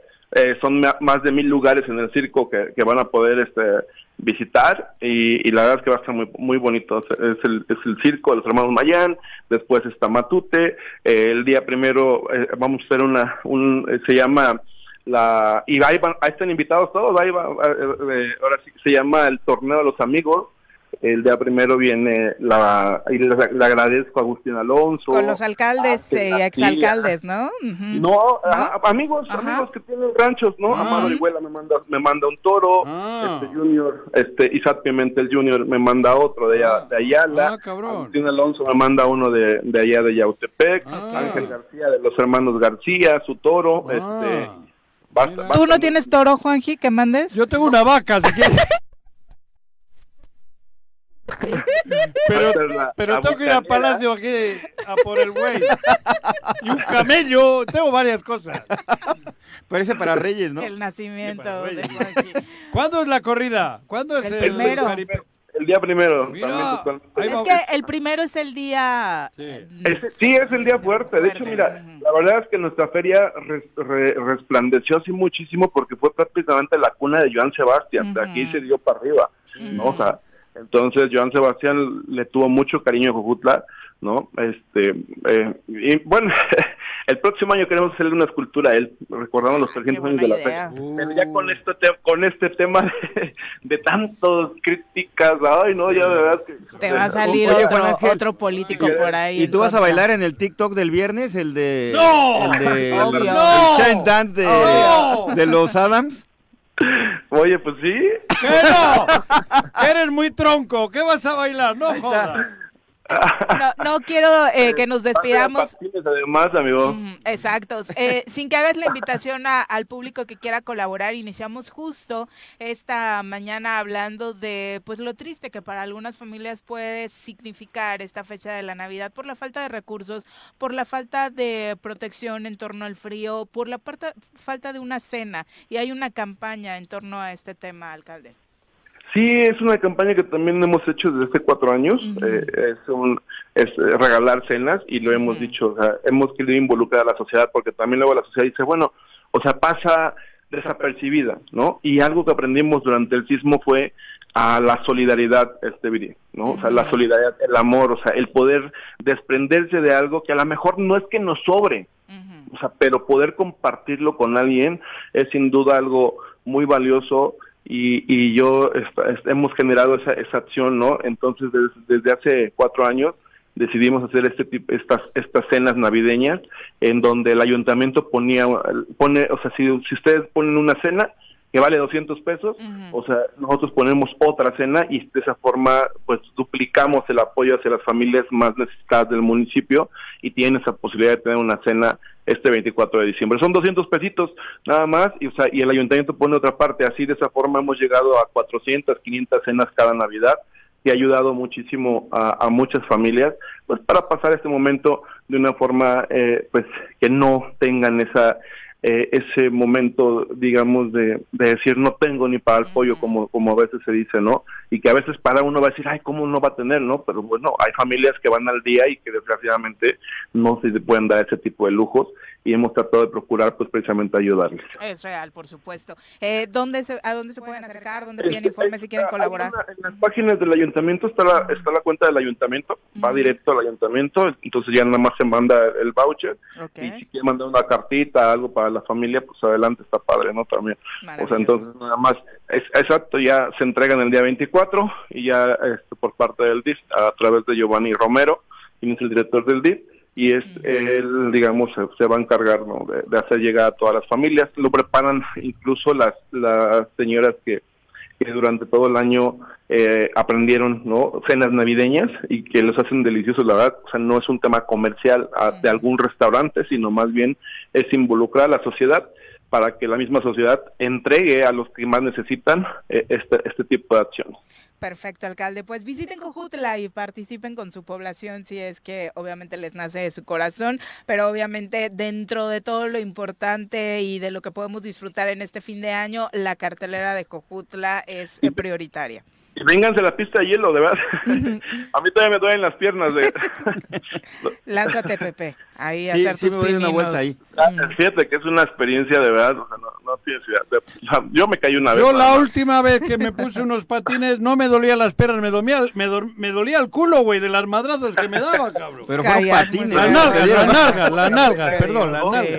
Es tu la segunda lenguaje. vez que- ¿No te has caído de nalgas? Pues una- sí, es horrible, por una eso da pista La primera fue en la Ciudad de México, este, hace cuatro años o tres años que fui, que fui con, antes de la pandemia, este, fui con mis hijos y la, la hizo ya la doctora Claudia Chamba. Y le mando un fuerte abrazo porque aunque no no los escucha ahorita, pues sí les mandan el reporte de todo lo que estoy gustado. Ah. Este, y, y estuvimos este eh, allá y pero pero ahí yo llevaba como una carriola, haz de cuenta que mis hijos o sea, venían sentados en una como ballenita Ajá. y yo iba atrás, entonces, y patiné con ellos, a- o sea, atrás. Dios. o sea, Sí, y era sí. como si Ah, te ibas yo sujetando a la carriola. Sí, exacto, entonces pues no me caí. Y en esta ocasión, o sea, la verdad es que toda la gente me estaba viendo, yo así, híjole, no me puedo caer, no puedo caer. ¿Y te caíste? Y no, no me caí, Ah. me caí una vez, pero porque llegó Isabela, mi hija, que ella sí le, le encanta patinar y patina como pez en el agua, y llegó y, y retachó contra mí, o sea, ¿Chocaron? y, y, pues ahí caí, ajá, chocamos, pero ya de, de ahí para allá no, no tuve ningún, Está y- pero sí era, yo creo que era por la pena de, que me vieran, porque, porque sí, sí, sí pude por lo menos mantenerme en pie, como un niño de, de 12 años aprendiendo a caminar, pero no me caí. Divertido es, sin lugar a dudas, así que muchos Sí, atractivos sí. en Cojutla. Muchas gracias, Hasta- alcalde, por la comunicación. Igualmente. Adiós, un feliz abrazo. Navidad. Hasta luego. Eh, ya son las 8 con 13 de la mañana, nos vamos a ¿No una te has pausa. caído nunca patinando? Bueno, yo no he Sí, patinado, sí yo en la nieve. Yo en No. la pista de patinaje no he estado nunca. Y sí duelen mucho cuando es esas duro. caídas donde Joder. tus pompitas Sí. Yo en patines, pero de rueda en el pavimento. Ay, no, peor. duele. Ah, bueno, las sí dos utilizado. cosas, las dos Pues cosas igual, duelen, caes con los patines, que joder, te queda la nalga todo jodida. Adoloridas, Sí. adoloridas. Eh, desafortunadamente, eh, la nota roja eh, arranca desde No te temprano en creo. Morelos. Ya hay presencia policíaca en la avenida Ávila Camacho, ahí en subida Chalma, en, este, en esta calle conocida como La Mina. Dejaron el cuerpo de una persona sin vida. Hay un operativo policíaco en este momento en la zona, aquí en Cuernavaca. Son las 8 con 14. Volvemos. Bueno, bueno, Bueno. Bueno, ¿quién habla? El choro matutino, buenos días. Contáctanos, dinos tus comentarios, opiniones, saludos o el choro que nos quieras echar. Márcanos a cabina 311 6050. Gobierno con rostro humano de Jitepec te invita a participar en la campaña de pago anticipado del impuesto predial del año 2023. En el mes de diciembre se aplicará un 14% de descuento al público en general. Si eres pensionado, jubilado, adulto mayor, persona con discapacidad o madre soltera, se te descontará un 50% de descuento en el crédito fiscal. Con el pago de tu impuesto predial del año 2023, participa en la rifa de un automóvil. Más información en el número de teléfono 777-404-3581. Las diputadas y diputados de Morelos aprobamos un presupuesto 2023 pensando en tu beneficio y el de tu familia. Por primera vez etiquetamos 20 millones de pesos para la Fiscalía Especializada para la Investigación y Persecución del Delito del Feminicidio. Fortalecemos el combate al feminicidio para que no haya más pretextos. Morelos merece resultados. 55 legislatura. Congreso del Estado de Morelos. Si sufres de violencia, no estás sola. El municipio de Temisco trabaja por una vida libre de violencia, poniendo a tu alcance la instancia de la mujer. Están ubicados en la colonia Rubén Jaramillo, contando con asesoría jurídica, atención psicológica y también cursos y talleres. Para más información puedes comunicarte al teléfono 777-333-9357 y denuncias anónimas al número de emergencias 911. En la instancia de la mujer de Temisco, prevenimos, atendemos y buscamos erradicar la violencia contra las mujeres, niñas y adolescentes. Unidos, transformando Temisco. ¿Ya tienes tu propio árbol de Navidad? Ven y elige tu propio árbol en Intotomec y vive una experiencia única junto a tu familia. Disfruta de un lugar lleno de naturaleza. Tan solo llega al crucero de Tres Marías y ubica la calle Los Pinos o llámanos al teléfono 777-142-4232. Árboles de Navidad, Intotomec.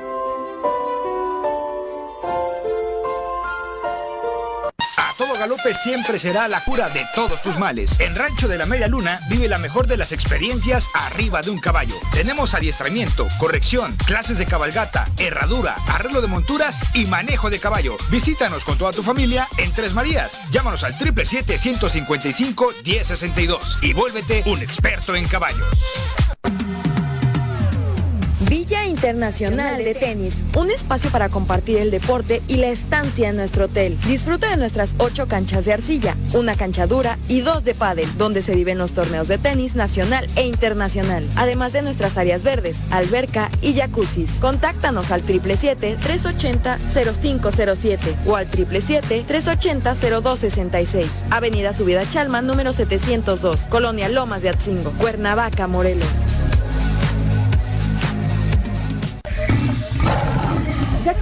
Mágico? Ven a vivir la increíble experiencia del contacto animal. Realiza actividades súper divertidas con tus hijos y exploten juntos su creatividad con los talleres interactivos. Descubre todo sobre el mundo animal con más de 1.600 ejemplares. Visita www.ranchomágico.com.mx para mayor información. Chilaquiles, pancita, tacos de cecina, delicioso café de olla, quesadillas y quesacúa. En Barbacoa encontrarás deliciosa comida elaborada con las recetas tradicionales de la familia. Ven y disfruta con tu familia momentos inolvidables. Contamos con las clásicas quesadillas Tres Marías, deliciosa barbacoa y no puede faltar nuestra cecina y una excelente atención que te hará sentir como en casa. En Barbacoa, lo más importante eres tú. Es por ello que siempre nos esforzamos por llevar a tu plato la mejor calidad en nuestros alimentos. Visítanos y descubre el auténtico sabor de la comida de pueblo, que es inigualable y que solo encontrarás en Barbacoa. Estamos ubicados en Autopista México-Cuernavaca, kilómetro 90, Centro Comercial Tres Marías en Huitzilac, Morelos. Conócenos.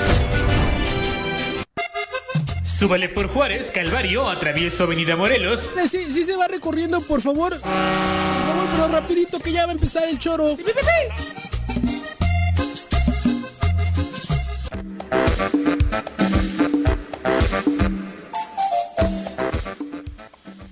Durante este año, el estado de Morelos se ubica en el cuarto lugar de las entidades del país donde se cometen más homicidios dolosos. Vamos a terminar en el cuarto lugar con Mira, en has- Qatar. hasta el momento 995 homicidios dolosos cometidos del primero de enero al 30 de noviembre. De hecho, se aumenta el promedio que tuvo el estado de Morelos el año pasado, Fíjate, ¿eh? 2021, Va- va con bien 2%. Cuauhtémoc, ¿eh? Esto buen entrenador, ¿eh? no es Cuarto un dato de mundo, los detractores del gobernador, son datos del Secretariado Ejecutivo del Sistema Nacional de Seguridad Pública del Gobierno Federal. Los registros realizados por el organismo del Gobierno Federal están eh, basados con las cifras ¿Quién es remitidas por la propia Fiscalía Para a General Cuauhtémoc para allá, del cabrón, para que Estado nos de. Morelos y la Comisión Estatal de Seguridad. Dentro de la incidencia delictiva se coloca el Estado de Morelos en cuarto lugar, encabeza Zacatecas, el segundo lugar es Baja California Mira. y el tercer lugar es Colima. Eh, Cuarto. la eh, Zacatecas, nosotros- Colima, Baja California y, ¿Y nosotros quinto no dice? cuarto. No, tengo aquí la lista quinto, completa, ahorita cabrón. la busco. Eh, la Sí, información dada a conocer este martes eh, refiere que los municipios desafortunadamente con más incidencia delictiva fueron precisamente los de la zona metropolitana, Cuernavaca, Temisco, Jutepec y Yautepec, y Emiliano Zapata también, y llama la atención que poco? Obviamente se suma con eh, esta ola de violencia Pero que es se que esos generó están en el mando coordinado. Todos, ¿no? ¿Por Eh, qué dice? Pregúntale al alcalde. te lo trae. Oye, alcalde, qué grosero con la prensa ese día el gobierno. O sea, el reportero, que ni sé quién es, le Si estaba quieres te lo traigo. preguntando sobre el índice digo, delictivo y fue, ese, si quieres voy por él, Claro, ¿no? O sea, es lo que te una bravuconería impresionante. Con esas babosadas nos entretiene, ¿eh? No, no, no, Suelten no, no. al ca- cabré. pues, ¿Te acuerdas lo que dije Terrible, al principio? terrible. Así está el comentario. No. pues. Así es. Suelten al payaso. Mm. Dijo Víctor Mercado. ¿Y a quién soltaron? pero bueno. Al eh, payaso. Y además es taquillero, porque en las banqueteras dice cada... Por eso. Que, que el disparate Pero no que te dice cobra. es el que confunde. Claro. Y ahí vamos todos. Ahí vamos todos. Bueno. Exactamente, pero bueno, son las Pero es cuarto lugar del país Cuarto lugar. en mayores crímenes dolosos. O sea, Ujú. crímenes, Homicidios crímenes, dolosos. homi- homicidios. Y quinto lugar en robo en transporte Ah, no. público. Y habrá A y nivel en nacional. otros estamos segundos. Que no es un asunto menor, porque ahí Claro le pegas a la economía de la población más necesitada, ¿no? Ya la que sale que, a ver, ya se la todos los días a ¿no? trabajar. Sí, claro, que lo hicieron de bromita en el metro de Qatar, pero para la gente en México es el pan nuestro de cada día, ¿no? Subirte al transporte público a ver a qué hora te asaltan. Claro. Son las 8.21, pasemos a temas más agradables. Ya está con nosotros Benjamín Nava. Leer es comprender. Date un tiempo, libera tensiones y estrés. Piérdete de la realidad y expande tu mente. Recomendaciones literarias con Benjamín Nava.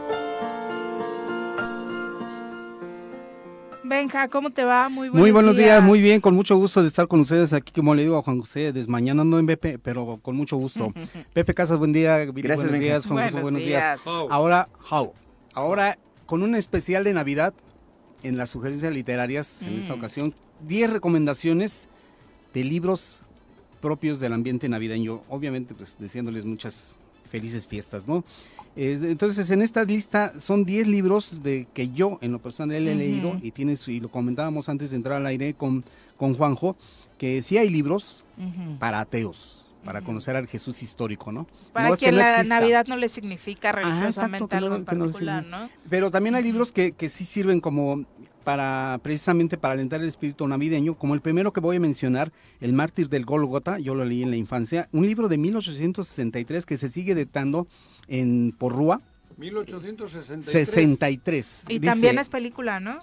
eh, creo, sí, creo que sí. Creo que, creo ¿Cómo que se sí, titula? Debe ser El mártir del Gólgota. Del Es Gólgota. eh, de Enrique Pérez Screens, fíjate, siglo XIX, una novela histórica del escenario político de Judea y la persecución de Roma contra los cristianos y la decadencia del imperio. O sea, tiene un contexto social bien importante. Aparte de que tiene una, una connotación este, espiritual muy fuerte por toda la narración del Evangelio, que se, baja en el- se basa en el Evangelio de, de Lucas, según si no mal recuerdo, y es propio para, para esta temporada. En segundo lugar, el Evangelio según Jesucristo, ya lo comentamos, José de José Saramago, premio Nobel de, mil- de 1994, y el libro es, más bien, Saramago ganó el, el premio Nobel en 98 y el libro es del 94. Eh, considerado ¿Cómo se blasfemo. ese libro? El Evangelio según Jesucristo. Muy de José, recomendable. muy recomendable. Muy. Blasfemo, por cierto, Blasfemo por algunos sectores católicos. que- Sí, porque niega la concepción del Espíritu Santo, ¿no? De Jesús por el Espíritu Santo. Pero interesante también la propuesta de, de Saramago. Muy. Luego, otro también que no es blasfemo, pero sí muy, muy este, sacado de la órbita de, de allá de Galilea. El Evangelio de Lucas Gavilán, 1979, de Vicente Leñero, nuestro escritor dramaturgo Vicente Leñero, basado en el Evangelio de, de Lucas e inspirado en los principios de la teología de la liberación, porque está hecho en colonias, eh, transcurre la historia de Lucas Gavilán en los eh, barrios populares de la Ciudad de México y en situaciones que vivimos todavía, ¿no? Delincuencia. Es una, es una ¿Dónde vives es- tú? es- yo, yo aquí, aquí en Cuernavaca. Sí, Morelos. Sí, claro. a- Delincuencia. Ah, perdón. Sí, estamos hablando de otro país, dicen. Tres, eh, Porque cuatro. hay preceptos que no necesariamente pueden parecer mil por ciento apegadas a la religión, apegados a la religión. El amor, por ejemplo, la libertad son valores que se viven bajo cualquier circunstancia y si bien es cierto que la teología de la liberación los adopta desde una concepción religiosa, también estos libros los puedes adoptar como lecciones de vida más allá de cualquier religión que practiques. No, ¿no? incluso la teología de la liberación es una postura política, política, ideológica, pero como bien lo dices, Viri, ¿Y en, la en otra? la esencia ¿La es el amor. De qué es? Ah, no, esa es de derecha. esa es Joder, otra. pero- también es ideológica. pero es por eso, Sí, también es política, ideológica. Me- depende del cristal Política, de sí, donde de- se mire la religión que adopta. Obviamente esta, obviamente este, la teología de la- liberación en Morelos se vivió con don Sergio Méndez Arceo Claro. y la derecha se le hinchaba encima, ¿no? Le Ujú. decían el obispo rojo. Pero bueno, esta propuesta de, de Leñero yo lo recuerdo con mucho cariño porque sí nos aterriza en nuestra realidad y precisamente lo que prevalece sobre todo en esta época y esperemos que durante muchas épocas, en la época navideña, pues ese es el mensaje de la Navidad, ¿no? El renacimiento que tenemos cada año de, de como, Como hombres y seres mujeres, humanos. como seres humanos, exacto. ¿Dónde te operaron? A las mí. gafas. son, ¿Tienes son de cirugía emergencia, mayor? tengo. Ay, José son de emergencia. es que Por Me quedo eso, dormido con las gafas de Rafa. Ya llevamos varios días queriendo Por eso de- lejos- No, luego traigo unos que les falta la patita. Ah, no, no, Pero son para leer dormido. En de- casa, para acostar, cama, más ese más lado. prácticos, más prácticos. prácticos. Sí, también tengo de esas. Dos novelas de Taylor Cowell, una de 1960 y otra de 1970. El médico de cuerpos y almas de Lucas, el evangelista, el tercer evangelista Lucas. Y el otro libro de Taylor Caldwell, El gran león de Dios, el apóstol Pablo o Saulo de Tarso. No, primero Saulo de Tarso y luego Pablo. Son novelas recreativas históricas interesantes por su propuesta, ¿no? Se nos dan el contexto. Todas La- van relacionadas Todas. con Jesucristo, con, Con Jesús. Jesucristo, con Jesús, porque estamos en vísperas de Navidad, pues el ve- Sí, sábado sí, ya es sí, por 24, eso. entonces son las sugerencias. Aquí hay un libro interesante, Los Evangelios Apócrifos, es de 2003, son los libros escondidos, ocultos, los que no entraron en los, Que en ese los es un gran Evangelios misterio, ¿no? Sí. El recorte, la edición que hicieron, La ¿no? ajá, y, y está bastante, está es como una Biblia, ¿eh? por eso yo tengo el libro de los Evangelios Apócrifos y lees historias eh, clandestinas o no autorizadas, más bien no autorizadas Por el Vaticano. por el Vaticano. No, y por toda la historia del cristianismo, ¿no? Desde los primeros, eh, de las polémicas que tenían los primitivos este, cristianos. Entonces es interesante leer es- estas, estas versiones de los evangelios apócrifos. Luego vienen otros evangelios gnósticos o la biblioteca de Nag Hammadi. Descubiertos son eh, manuscritos escritos en Egipto copto, se llama, en 1948 y que National Geographic dio a conocer un documental sobre este descubrimiento arqueológico que viene a dar, eh, vienen los ¿En evangelios de pirámide Pedro, de Tomás. ¿Aparecieron en alguna pirámide? No, en unas cuevas Ah. de Egipto. Esto los ¿Los ocultaron porque precisamente las pugnas que había entre los primitivos cristianos los escondieron porque eran versiones no aceptadas. Sí, porque los evangelistas sufrieron persecución, ¿no? Sí, exacto. Entonces es muy interesante conocer esta parte de, de cómo se ocultó, cómo la iglesia primitiva cristiana católica ocultó estas versiones para, porque precisamente habla aquí, por ejemplo, de Judas Iscariote que no es no es traidor, Jesús le dijo, traicioname para que se cumpla el plan de Dios. Era un plan. Y era, era su discípulo preferido, se conocían mucho, eran buenos amigos, y le dijo, ni modo, a ti te toca la peor parte, a mí van a crucificar, pero tú vas a pasar a la historia como traidor. Eso trae ese- estos evangelios. Ya ves, a lo mejor a tu juez que ahorita le está diciendo, pues tú sacas lana de la Secretaría de Movilidad y... Quema mucho el sol esa versión. A lo mejor el gobierno es muy inteligente Oye, y él es el que está utilizando a Víctor. Aplica para muchas historias No, contemporáneas. claro. Para muchas historias contemporáneas Y tú políticas. lo andas queriendo dejar Sí. como el malo de la película y Como lo arri- dijiste hace no está rato, más que siguiendo la obra. Montan un teatro, una, una comedia, ahí está, ahí está, todo bien armado. Bueno, Entonces cambió la manipulación. ¿eh? nada más. Entonces la Aquí última... fue al revés. Aquí le dijo, te van a poner una chinga, pero yo voy a Ah. salir ileso. Ahí es como el- los Judas de mensajes aquí. del cristianismo siguen Víctor vigentes Mercado para habló. aplicar a ¿Perdón? interpretar nuestra realidad. Vale. Ahí está. Aguanta que Ahí tu está. cuenta Última- apócrifa se va a llenar. Exacto. La última eh, recomendación o sugerencia. La biografía de Jerusalén, un libro súper interesante de un señor que se llama Simón Sabac Montefiore, es este, judío inglés, es el contexto histórico de la ciudad de David y de Jesús, su descendiente, porque recordemos que en el templo de Salomón se, construyó para eh, colocar ahí el arca de la alianza y Jerusalén tiene toda una historia que a la fecha es, la ciudad santa, pero la ciudad muy conflictiva.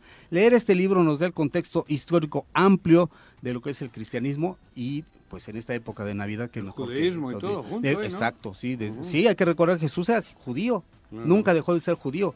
Que los judíos renegaron de él fue otra cosa, pero él vino a renovar la- el Antiguo Testamento y esas Aquí serían las sugerencias. Ah, no, aquí era jodido. Y ahora ya- Nos va a dejar, Hay- nos hay- está dejando y así. nos va a dejar muy jodidos. Hay judíos y jodeos Y nos va a dejar jodidos. De Judea. Pero bueno, son libros que también te dan el contexto social, histórico. Sí, todavía exacto, seguimos viviendo la las repercusiones de violencia, de Sí. crímenes, eh, desde que datan desde aquella época, ¿no? Exactamente, pues esas son las sugerencias. Viri, ¿Cuántas sugerido? Diez. Diez son libros, libros. Y la próxima semana continuamos ya con las sugerencias de los, de los libros que no hay que no hay que perder, no hay que dejar de leer, al menos una vez en la vida, porque lo hicimos, iniciamos la semana pasada. Entonces, para Ándale. iniciar el 2023 vamos con esas sugerencias. En esta ocasión fueron las 10 libros sugerencias navideñas. Y regalen libros, ¿no? Sí, Esta Navidad, oye, o sea, de pronto mucho libros. intercambio de papel, libro, del calzon, El papel, el ca- papel, del exacto. calzoncito rojo, No, del no, termo y fíjate que demás, son pero intercambio padres, no, pero- Quitapón. sí, Pero el intercambio de si libros también estaría chido, ¿no? ¿Qué? Y Pues le puedes es poner el pedacito de separador, ¿no? Ah, o sea, exacto. Libro. sí, un, si un mini, queda- un mini Sí. Ajá, queda perfecto de, de En el separador. libro. Ahí somos bien irreverentes, Prim- pero, ¿por se vale porque somos cabrón? humanos. Eh, Primero, tienes una relación sexual, aprovechas el- la tanguita y la pones en el libro. para que Al- allí al pie del árbol. ¿Has Sí, tenido después de la culpa. alguna vez cerca del árbol de Navidad? Sí, claro. ¿En ahí? ¿Y no se te ha caído ninguna bola? Me cayó el árbol Esferas, encima. Sí, esferas se Esferas, llaman, las esferas, esferas, sí. Pues ahí están las sugerencias, Viri. Pepe Muchas Casas. gracias. Buenísimas. Muy Felicidades, muy felices siempre. fiestas Felices para todos. fiestas, y estamos en contacto. Que te Gracias. sale ve, la Vale. chamba en estos Vale, días para todo. todos los que como tú están trabajando. Son las 8.31. 8.35 de la mañana. Elizabeth Ramírez Muñoz, muchas gracias por acompañarnos. También para eh, el profe Arnaldo Pozas, para Vicky Jarquín. Feliz miércoles, Vicky Shorugi también. Muchas gracias por acompañarnos. En temas internacionales, bueno, este conflicto entre México y Perú está eh, creciendo. El gobierno de la presidenta peruana Dina, Dina Boluarte le puso freno a la injerencia, ellos dicen, injerencia de Andrés Manuel López Obrador y el gobierno de México y exigió la salida del embajador mexicano en Perú, Pablo Monroy, lo considera una persona non grata. Esta mañana el eh, canciller mexicano, Marcelo Ebrard, por su parte, está informando que eh, Pablo Monroy, embajador mexicano en Lima, eh, pues con las 72 horas que tenía para salir del país ya está buscando esta, esta vía para abandonarlo rápidamente y por lo pronto la familia del expresidente ya llegó a México. Lilia Paredes, Arnold y Alondra Castillo fueron recibidos en el aeropuerto de la Ciudad de México procedentes de Lima, Perú, como parte de este eh, pues asilo que les dará Político, el político. gobierno de México. Señala el embajador que todo esto se dio rápido gracias precisamente precisamente a los trabajos del embajador mexicano Pablo Monroy Que en esas las son las gestiones, ¿no? funciones de los embajadores, parte de ellas. Pero fue lo que molestó al Hombre, gobierno claro que le peruano, molesta, ¿no? le molesta porque hay gato encerrado, todos lo, lo sabemos. En Perú eso fue un golpe de Estado disfrazado, como ocurrió en, en Bolivia en su día, cuando E- Evo tuvo que salir. Esto es lo mismo, Mm. es la CIA, en fin, o como se llame, ahí están los gringos, por supuesto, no hay duda. Por eso el otro día comentábamos que la, la- la- la- la derecha, el poder fáctico mundial, Estados Unidos sigue operando. Donde ve que se les puede escapar, no quieren que ocurra como en Nicaragua, o no quieren que ocurra como en Cuba, no quieren que ocurra como en Venezuela, porque en el momento en que se les escapa, si prende bien, como Bolivia, la revolución del pueblo, no la pierdes nunca, porque luchas a morir, porque conoces que hay otra forma de vida, no solo la del sometimiento hacia Estados Unidos. Lo que ha dicho el presidente esta mañana es que a pesar de la expulsión del embajador, eh, no se romperán relaciones con Perú. Afirmó que él no va a expulsar a nadie, que no será esa No, la respuesta claro de México no. y que las relaciones continuarán eh, desde el punto de vista de México, desde la postura de México como hasta ¿Cómo el momento. me ¿no? parece muy buena la postura. Son las 8.37, vamos con nuestra ginecóloga. ¿Por qué no me baja? ¿Estaré embarazada? ¿Cómo puedo saber si me contagió alguna enfermedad? ¿Y si tengo papiloma? ¿Y si solo es el estrés? Conoce todo sobre salud femenina con la ginecóloga María de Jesús Cruz en El Choro. Doc, ¿cómo te va? Qué gusto, muy buenos días. Muy Doctora buenos días, querida, ¿cómo hola, estás? Qué gusto saludarles y estar aquí con ustedes. Y pues bueno, ¿Eres ginecóloga? ginecóloga Digo, para no- y bióloga de la reproducción humana. Y bióloga de la reproducción humana, mira. Es una subespecialidad, así es. Mira, qué interesante. Sí. Dale, dale. Bueno, pues De eso el- vas a hablar, además, creo, ¿no? Claro que sí. El día de hoy eso. vamos a hablar, pues ya que estábamos hablando de las fechas navideñas, de lo que acaba de decir Benjamín, les digo que hay un libro que me gusta mucho que es el de Médico de Cuerpos y Almas de Taylor Cadwell, que bueno, me lo aventé así casi sin parar, ¿no? Estuvo Ujú. buenísimo. Y justo ahí habla de... ¿Libro de quién? Taylor Cadwell. Uno de los que De los que recomendó. recomendó. Sí, ahorita se llama Nava. Médico de Cuerpos y Almas, que es la vida de San Lucas, pero bueno, dentro de esa descripción de la vida de San Lucas viene lo que es la vida de la, la familia de Jesús, la ma- María embarazada, la familia, los primos, los tíos, todos esos ¿no? Ujú. involucrados. Entonces ahí está. Y bueno, pues ahorita estamos justo en el día, en la sexta posada, que, que Ujú. implicaría el sexto mes de embarazo de María. Y vamos a hablar justamente de cómo vivió María su embarazo. un mes de embarazo. Exactamente, son, son nueve, nueve. posadas Mm. a partir del 16. Y curiosamente, más o menos era la edad que tenía María cuando se embarazó. Era una adolescente. Entonces, 16 años. Sí. así es. Entonces, imagínense un embarazo, lo que implica un embarazo en una adolescente. Aparte, es un embarazo no esperado, no programado. Y que de repente le te digan, oye, estás embarazada. la carnicero. Exacto, entonces, pues eso es, eh, implica, tiene muchas implicaciones eh, tanto médicas como sociales, ¿no? O sea, familiares. Imagínense. ¿Esto es real? ¿A los 16 años de la vida real? Sí. Estamos hablando. Sí, sí, exacto. Los datos que se conocen apuntarían no tenía ni idea. Sí, Sí, más o y a que José era un hombre mayor. mayor, exactamente. Entonces. Esto implica... Y digo, tomamos este ejemplo porque desafortunadamente, Doc, son casos que de te topas. en México, en ¿no? México En eh, tiene un gran de 16 porcentaje de mujeres embarazada. embarazadas en la adolescencia. Entonces, en promedio deben de saber que el inicio de vida sexual en la adolescencia en México es a los 14 años. Entonces, es importante que nosotros hablemos con nuestras mu- eh, adolescentes para saber cómo es la anticoncepción, para decir que, bueno, pueden tener una sexualidad responsable sin tener un embarazo no deseado, no planeado y que además no es Pero, la edad doctora, tú bien adecuada. sabes que hay unas- un sector importantísimo de la población que no hay forma de que hablen con nadie. Sí, Digo, claro. lamentablemente. Y creo que algo así pudo haber ocurrido, ¿no? Exacto, entonces de hecho estos medios son los que nos permiten permear la información hasta esas casas para que sepan que hay anticoncepción, que puedes disfrutar de tu sexualidad sin tener un embarazo no deseado, porque aparte han de saber que un embarazo en un adolescente tiene muchos riesgos, preeclampsia, eclampsia, abortos, eh, eh, eh, sepsis, o sea, hay muchísimas cosas que se pueden complicar en un embarazo en adolescente. Y bueno, retomando el tema del embarazo de María, imagínense lo que es, primero que te digan, estás embarazada, ¿no? Y ella así de, pero ¿cómo? O sea, espérame, yo no me enteré que me podía embarazar, ¿de qué forma, no? Entonces, alguien le anuncia, ¿no? O sea, bueno, viene el ángel, le anuncia y demás, pero imagínate que le des la noticia a una, a una adolescente, aquí está tu prueba de embarazo positiva, ¿no? Y ahora, ¿cómo le digo, en este caso a su pareja, en este, a mis papás, a, o sea, Ujú. a la población, cómo van a decir que estoy embarazada, ¿no? Entonces, igual se enfrentan las adolescentes. ¿A quién le digo? ¿A la amiga, a mi mamá, a mi papá, a mi maestro? O sea, ¿a quién le digo? O a la pareja, si es que está todavía. Me decía una paciente apenas, es que con mi pareja ya no cuento en cuanto se enteró que estaba embarazada, ¿no? Imagínense, ¿no? Qué Esa terror. sensación de abandono, de decir, qué miedo, qué voy a hacer, cómo les digo. Y bueno, se tuvo que enfrentar a decirle, pues, a su esposo que estaba embarazada, a su familia y pues a la sociedad, ¿Estaba ¿no? casada? Estaba, era, estaba la con, historia, no sí, claro, con José era su esposo, pero ellos todavía no habían tenido, aparentemente ahí Bueno, lo habían consumado, ¿no?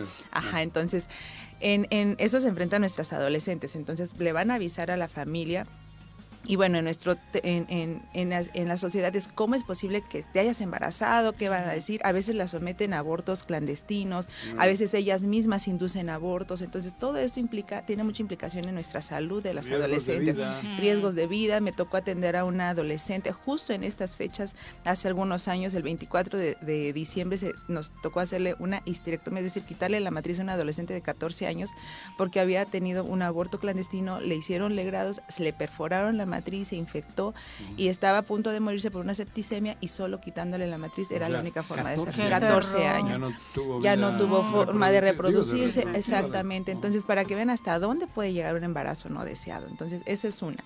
Poner Dos- en riesgo tu vida, que es el Exacto. riesgo máximo. Exactamente, exactamente, así es, ¿no? Entonces, ocurre. Entonces, ¿qué pasa en este en este peregrinar? Pues bueno, hablando de María, pues María dice, pues ya estoy embarazada, le dicen, pues te vas a la casa de tu prima Isabel y Zacarías, porque ellos eran, ya Isabel tenía más o menos como 60 años y nunca se había podido embarazar, y ella se embaraza a los 60 años, Isabel de, de- de Juan, ¿no? Juan el Bautista, bueno, es hijo de ¿A ellos. los 60? A los Sí. 60, de hecho. Aguas, es, Juanji. agua- sí. y pues ser un hombre más viejo. Y de hecho, has de saber que en la historia dicen que Zacarías se quedó mudo porque eh, cuando le dijeron. Sí, claro, o sea, cuando le dijeron, oye. lo enmudeció por no Sí, creer. Por no creer, exacto.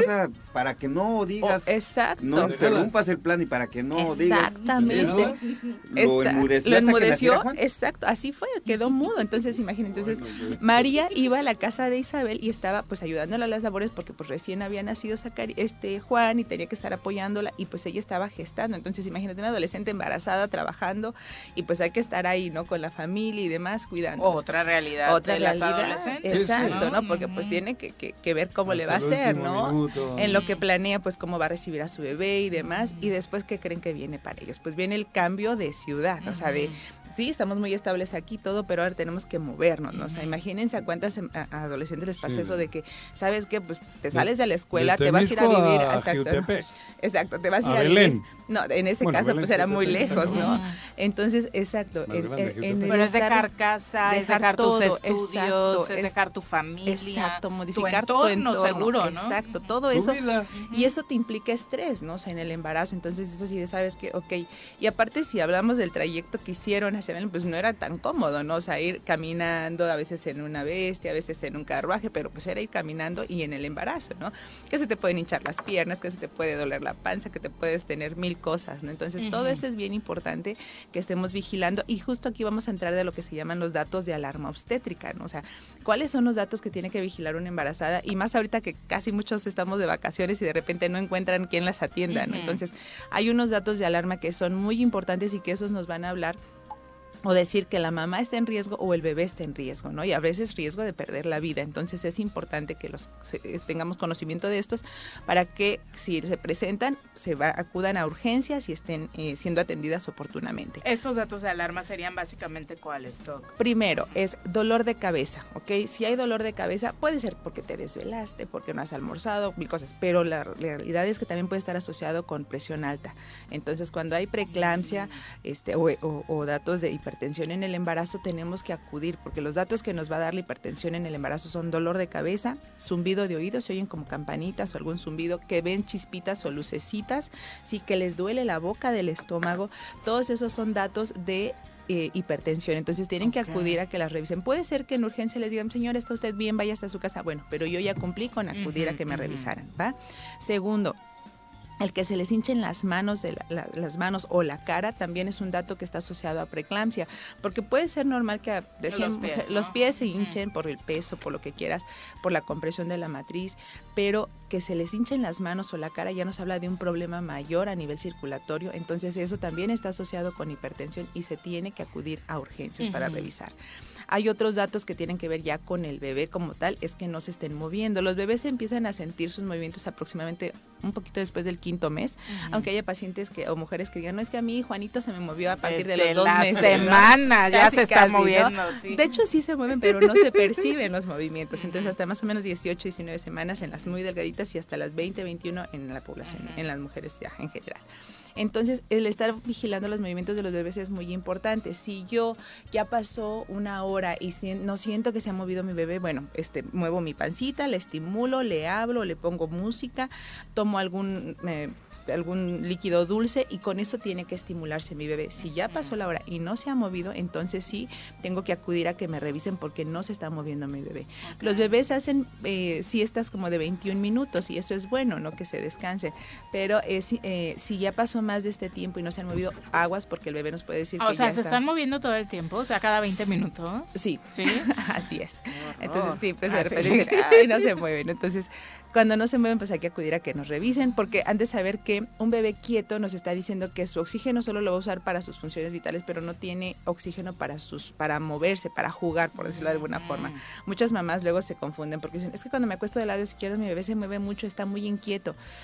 Y me pongo boca arriba y le gusta porque se queda quietecito. Ojo, señoras, no es así. No puede Cuando respirar. ustedes se ponen del lado izquierdo, ustedes están oxigenando a su bebé y eso hace que el bebé diga, ay, qué rico, tengo oxígeno para moverme y ahora sí me voy a estirar y demás y no me va a generar Eso es lo problema. mejor, entonces. Eso es lo mejor. Ah. Y cuando te pones boca arriba, eh, comprimes la circulación y el bebé se queda, ok, si me muevo, pues ya no respiro, Muero. mejor me quedo quieto. Entonces, ojo con eso. Ah, ¿verdad? qué buen dato. Así es. Y bueno, obviamente las propias contracciones de la matriz. Si hay dolor intenso en la matriz, si hay contracciones, ah, o sobre todo cuando no es tiempo todavía de que nazca, pues hay que acudir a que las revisen, ¿va?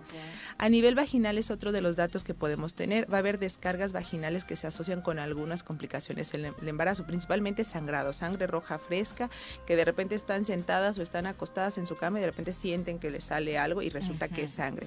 Esa es una emergencia, tienen que acudir inmediatamente al hospital para que las revisen. Aunque no todos los sangrados significan pérdida de... No, ni- no, ni no todos, menos, pero a ¿verdad? veces estamos Ajá. a tiempo de hacerlo, pero a veces dicen, no, bueno, es que son las 5 de la mañana, me espero a que amanezca. O sea, no, las emerge- las datos de alarma se atienden cuando ocurren, así sea medianoche, sea Navidad, sea día festivo, se atienden cuando ocurren, ¿ok? Y también cuando hay salida de agua, pues eso también es importante, ya se rompieron las famosas membranas o la fuente y es motivo de acudir a que nos revisen. ¿Saben por qué? Porque cuando se rompen las membranas, pues esta bolsita que contenía ¿La el fuente bebé- son las membranas? Exactamente, la fuente son las membranas. Esa bolsita que contenía el bebé, pues ya tiene un hoyo por donde se puede salir el cordón de los bebés. Entonces, a veces eso ya ocasiona muertes fetales porque las pacientes siguen, ah, pues sí me sale agua, pero yo sigo caminando, yo sigo haciendo todo. Y ojo, se puede, se- nosotros llamamos prolapso de cordón, que se sale el cordón y se comprime con, el, con la cabeza del bebé entre las- la pelvis y obviamente ya no circula la sangre y los bebés fallecen. Entonces, todo esto, como ves, sí son datos que dices, ok, ya entiendo por qué se llaman datos de alarma y por qué tengo que acudir a revisarme, ¿no? Claro. Entonces, esto es muy importante. Y bueno, pues todos estos datos hay que estar viendo. Cuando María iba en, el, en, el, en esta peregrinación hacia, hacia Belén, A riesgo de Exacto, romper la fuente en el burro de- había. Exactamente, ¿no? Y llegó un momento en que dijo, pues sabes que ya no puedo, o sea, ya tengo contracciones, ya van a nacer. ¿Y cómo que aquí? Pues sí, donde les tocó en un pesebre, pues ahí nació, ¿no? Entonces muchas veces así es, ¿no? El embarazo, pues donde empiezan con esos momentos, pues tiene que atenderse, ¿no? Yo, ¿cuántos amigos taxistas me han atendido? Bueno, me han visto nacer Sí, bebés en, sus, claro. en sus unidades o en la calle o en Ujú. Todos lados o en la misma casa, ¿no? Ha pasado, entonces nada más hay que tener pendientes estos datos de alarma, saber que se pueden presentar en cualquier momento y que es, es un aviso de nuestro propio organismo de alguna situación que puede ser muy grave. Perfecto. Entonces hay que estar al pendiente. Muchas gracias, Doc. Y obviamente no importa que sea Navidad, hay médicos siempre a la Exacto. disposición para atenderles. ¿no? Así es, siempre un área de urgencias de cualquier hospital, ojo, tienen la obligación de atender a las pacientes. Obviamente, si no hay médico, pues les van a decir no hay médico y pues busquen en otra unidad, pero en teoría en los hospitales principales sí va a haber médicos dispuestos a atenderlas. Ujú, ¿Dó- sí. ¿Dónde te encontramos a ti? Estoy en el Hospital Morelos, en calle de la Luz, número 44, y el teléfono de las citas es el 777-370-6845. Muchas gracias. Un no se dejen sorprender por el Espíritu Santo. Por ¿eh? favor.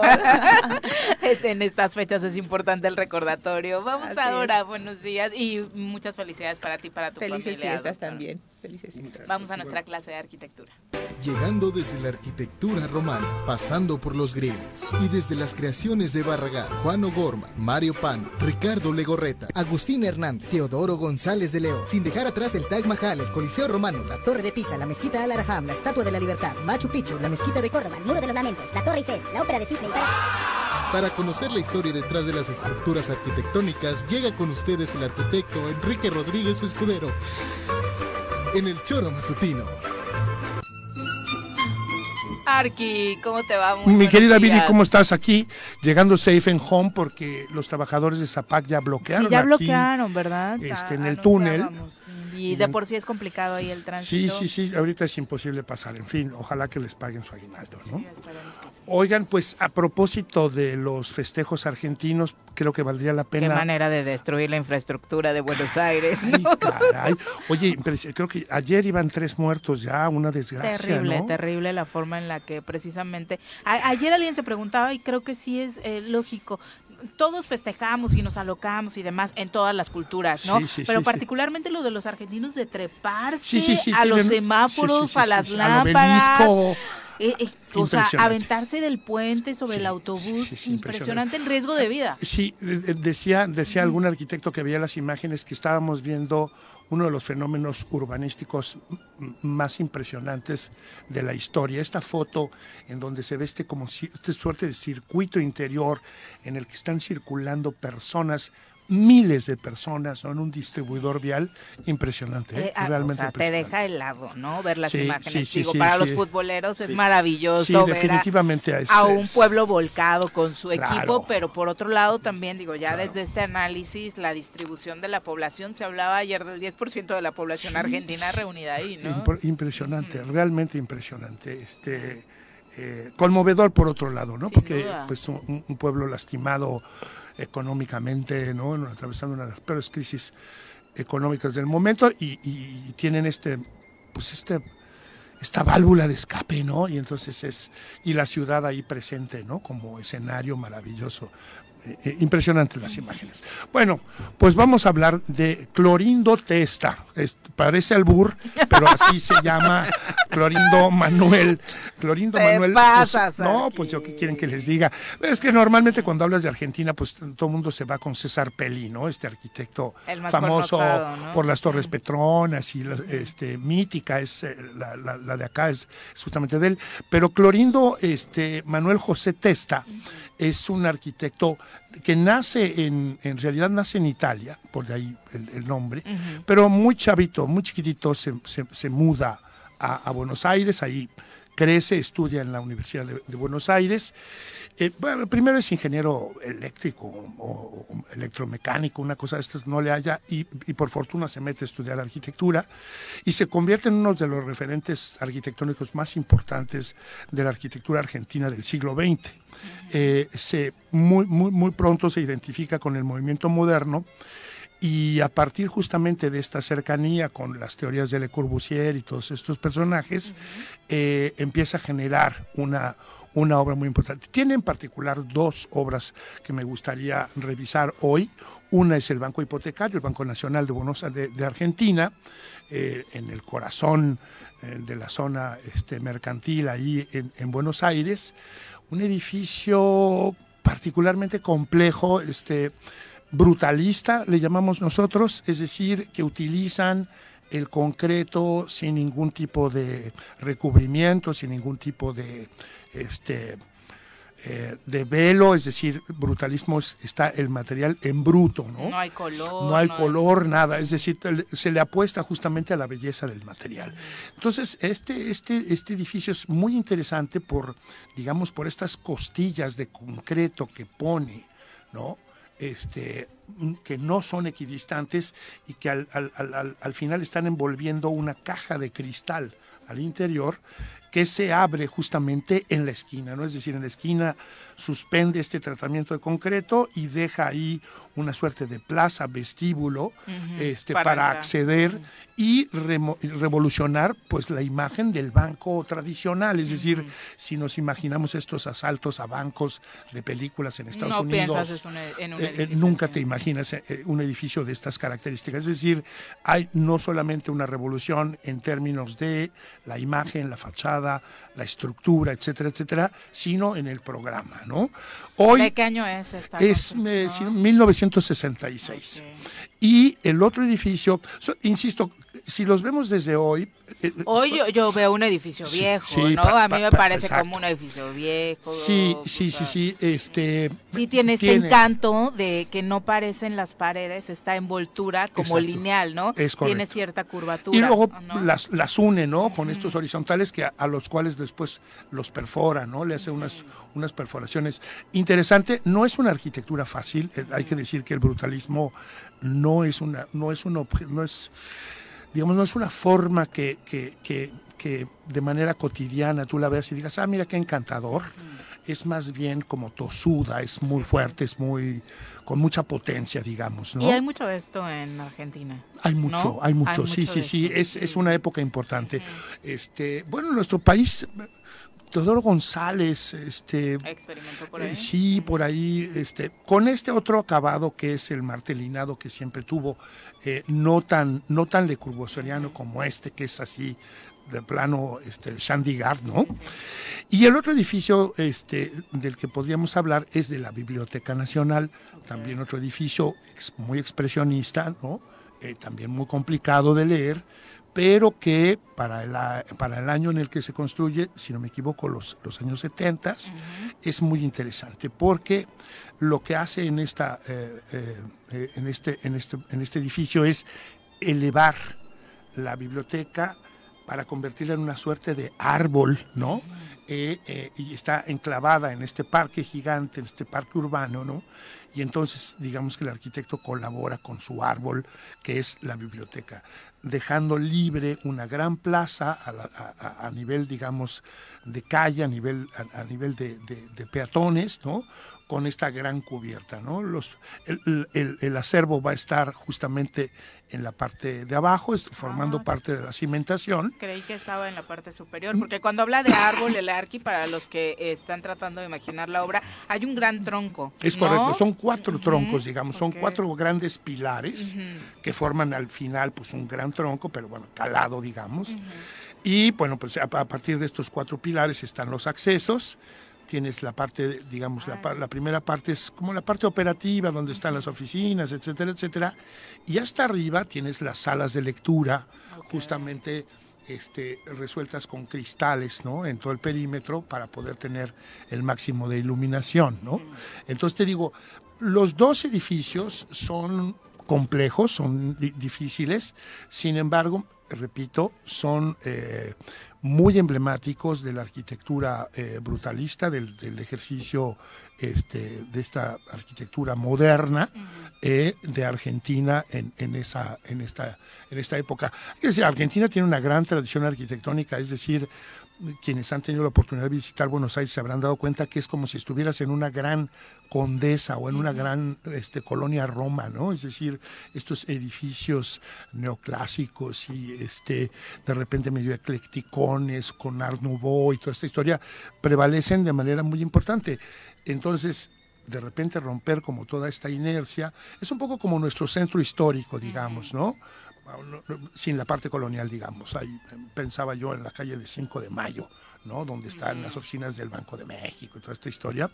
Es, es- es un poco así, ¿no? Entonces, bueno, pues están estos dos edificios de este arquitecto. Este, Qué, eh, qué- qué bueno que lo traes a colación a propósito de este triunfo de Argentina, porque poco hemos hablado. Creo que es la Sí, primera vez, la ¿no? primera vez, sí, que hablamos sí, de arquitectura eh, Argentina. Argentina particularmente, porque sudamericana sí lo hemos hecho. Sí, sin Eh, duda, sin duda. Chilenos, brasileños, si no mal recuerdo, pero justamente. eh, merecido, ¿no? Por Sí, lo que sí, a propósito, consiguen en el fútbol dar este repaso por Argentina. Exacto. Muchas es- gracias. Muchas gracias a ustedes, Pepe, Miri, buenos días. Y ya- Felices fiestas porque ya no nos vemos, ¿no? Nos vemos hasta se, fiestas. se van de vacaciones o la semana no, entrante. No, la semana entrante si tú Ah, andas por acá. sí, sí, por acá nos vemos. Y Sí, para cerrar el año en tono mundialista, si te parece, analizamos eh, lo que teníamos pendiente con el Estadio Azteca, porque muchos se está Ah, sí, hablando sí, sí, sí, de sí. lo que podría suceder, no solo con el inmueble, que ya escucha locuras como de lo mejor sería tirarlo, ya no sirve para nada, o eh, lo que se va a hacer, que, que no va a suceder que lo tiren, obviamente, sino toda esta remodelación que Sí. va a vivir, no solo el interior, sino... No, no, la- no hay un proyecto de inversión proyecto importantísimo. Sí, sí, fuerte, sí, ¿no? importantísimo. Ya se, dos ocasiones, ¿no? Tiene Ah, dos tenido dos. intervenciones, sí, tiene dos intervenciones posteriores a la, digamos, a la construcción original, una ampliación que hizo cuando le pusieron, que le quisieron cambiar Estadio Guillermo ay, Cañedo, sí, ¿no? bueno. Esa fue la primera, luego le- hubo Tremenda locura. Y ahí después con el tema de los partidos de NFL y demás sí, se sí, le sí, hizo sí. la siguiente y se le han venido Algo que me haciendo encanta de la varias, Azteca, ¿no? ya sé que estamos cortos de tiempo, es donde te sientes ves a todo. Uh, pero ahora ya no. ¿Ya no? Ahora ya no. Ese es como el gran consecuencia problema. de la segunda intervención, le metieron unos palcos ahí muy Unas jardineras Sí, sí, sí, sí. espantosas, Sí, pero bueno, Pero platicamos. platicamos, ¿eh? claro, preparamos ese tema con mucho gusto. Muchas gracias y felices Gracias. fiestas. Igualmente, Para ti, para pase- todo tu despacho. ¿eh? Muchas gracias, igualmente para toda la gente que nos muchas escucha. felicidades. Igual, Viri, pásala muy bien con tu familia. A todos los que nos escuchan, muchas gracias. Pásenla bonito. Felices fiestas. A nuestros amigos de Coajomulco que también estuvieron pendientes de la transmisión, un abrazo, Abrazo, muchas gracias, que tengan excelente día, los esperamos mañana en punto de las 7. Hecho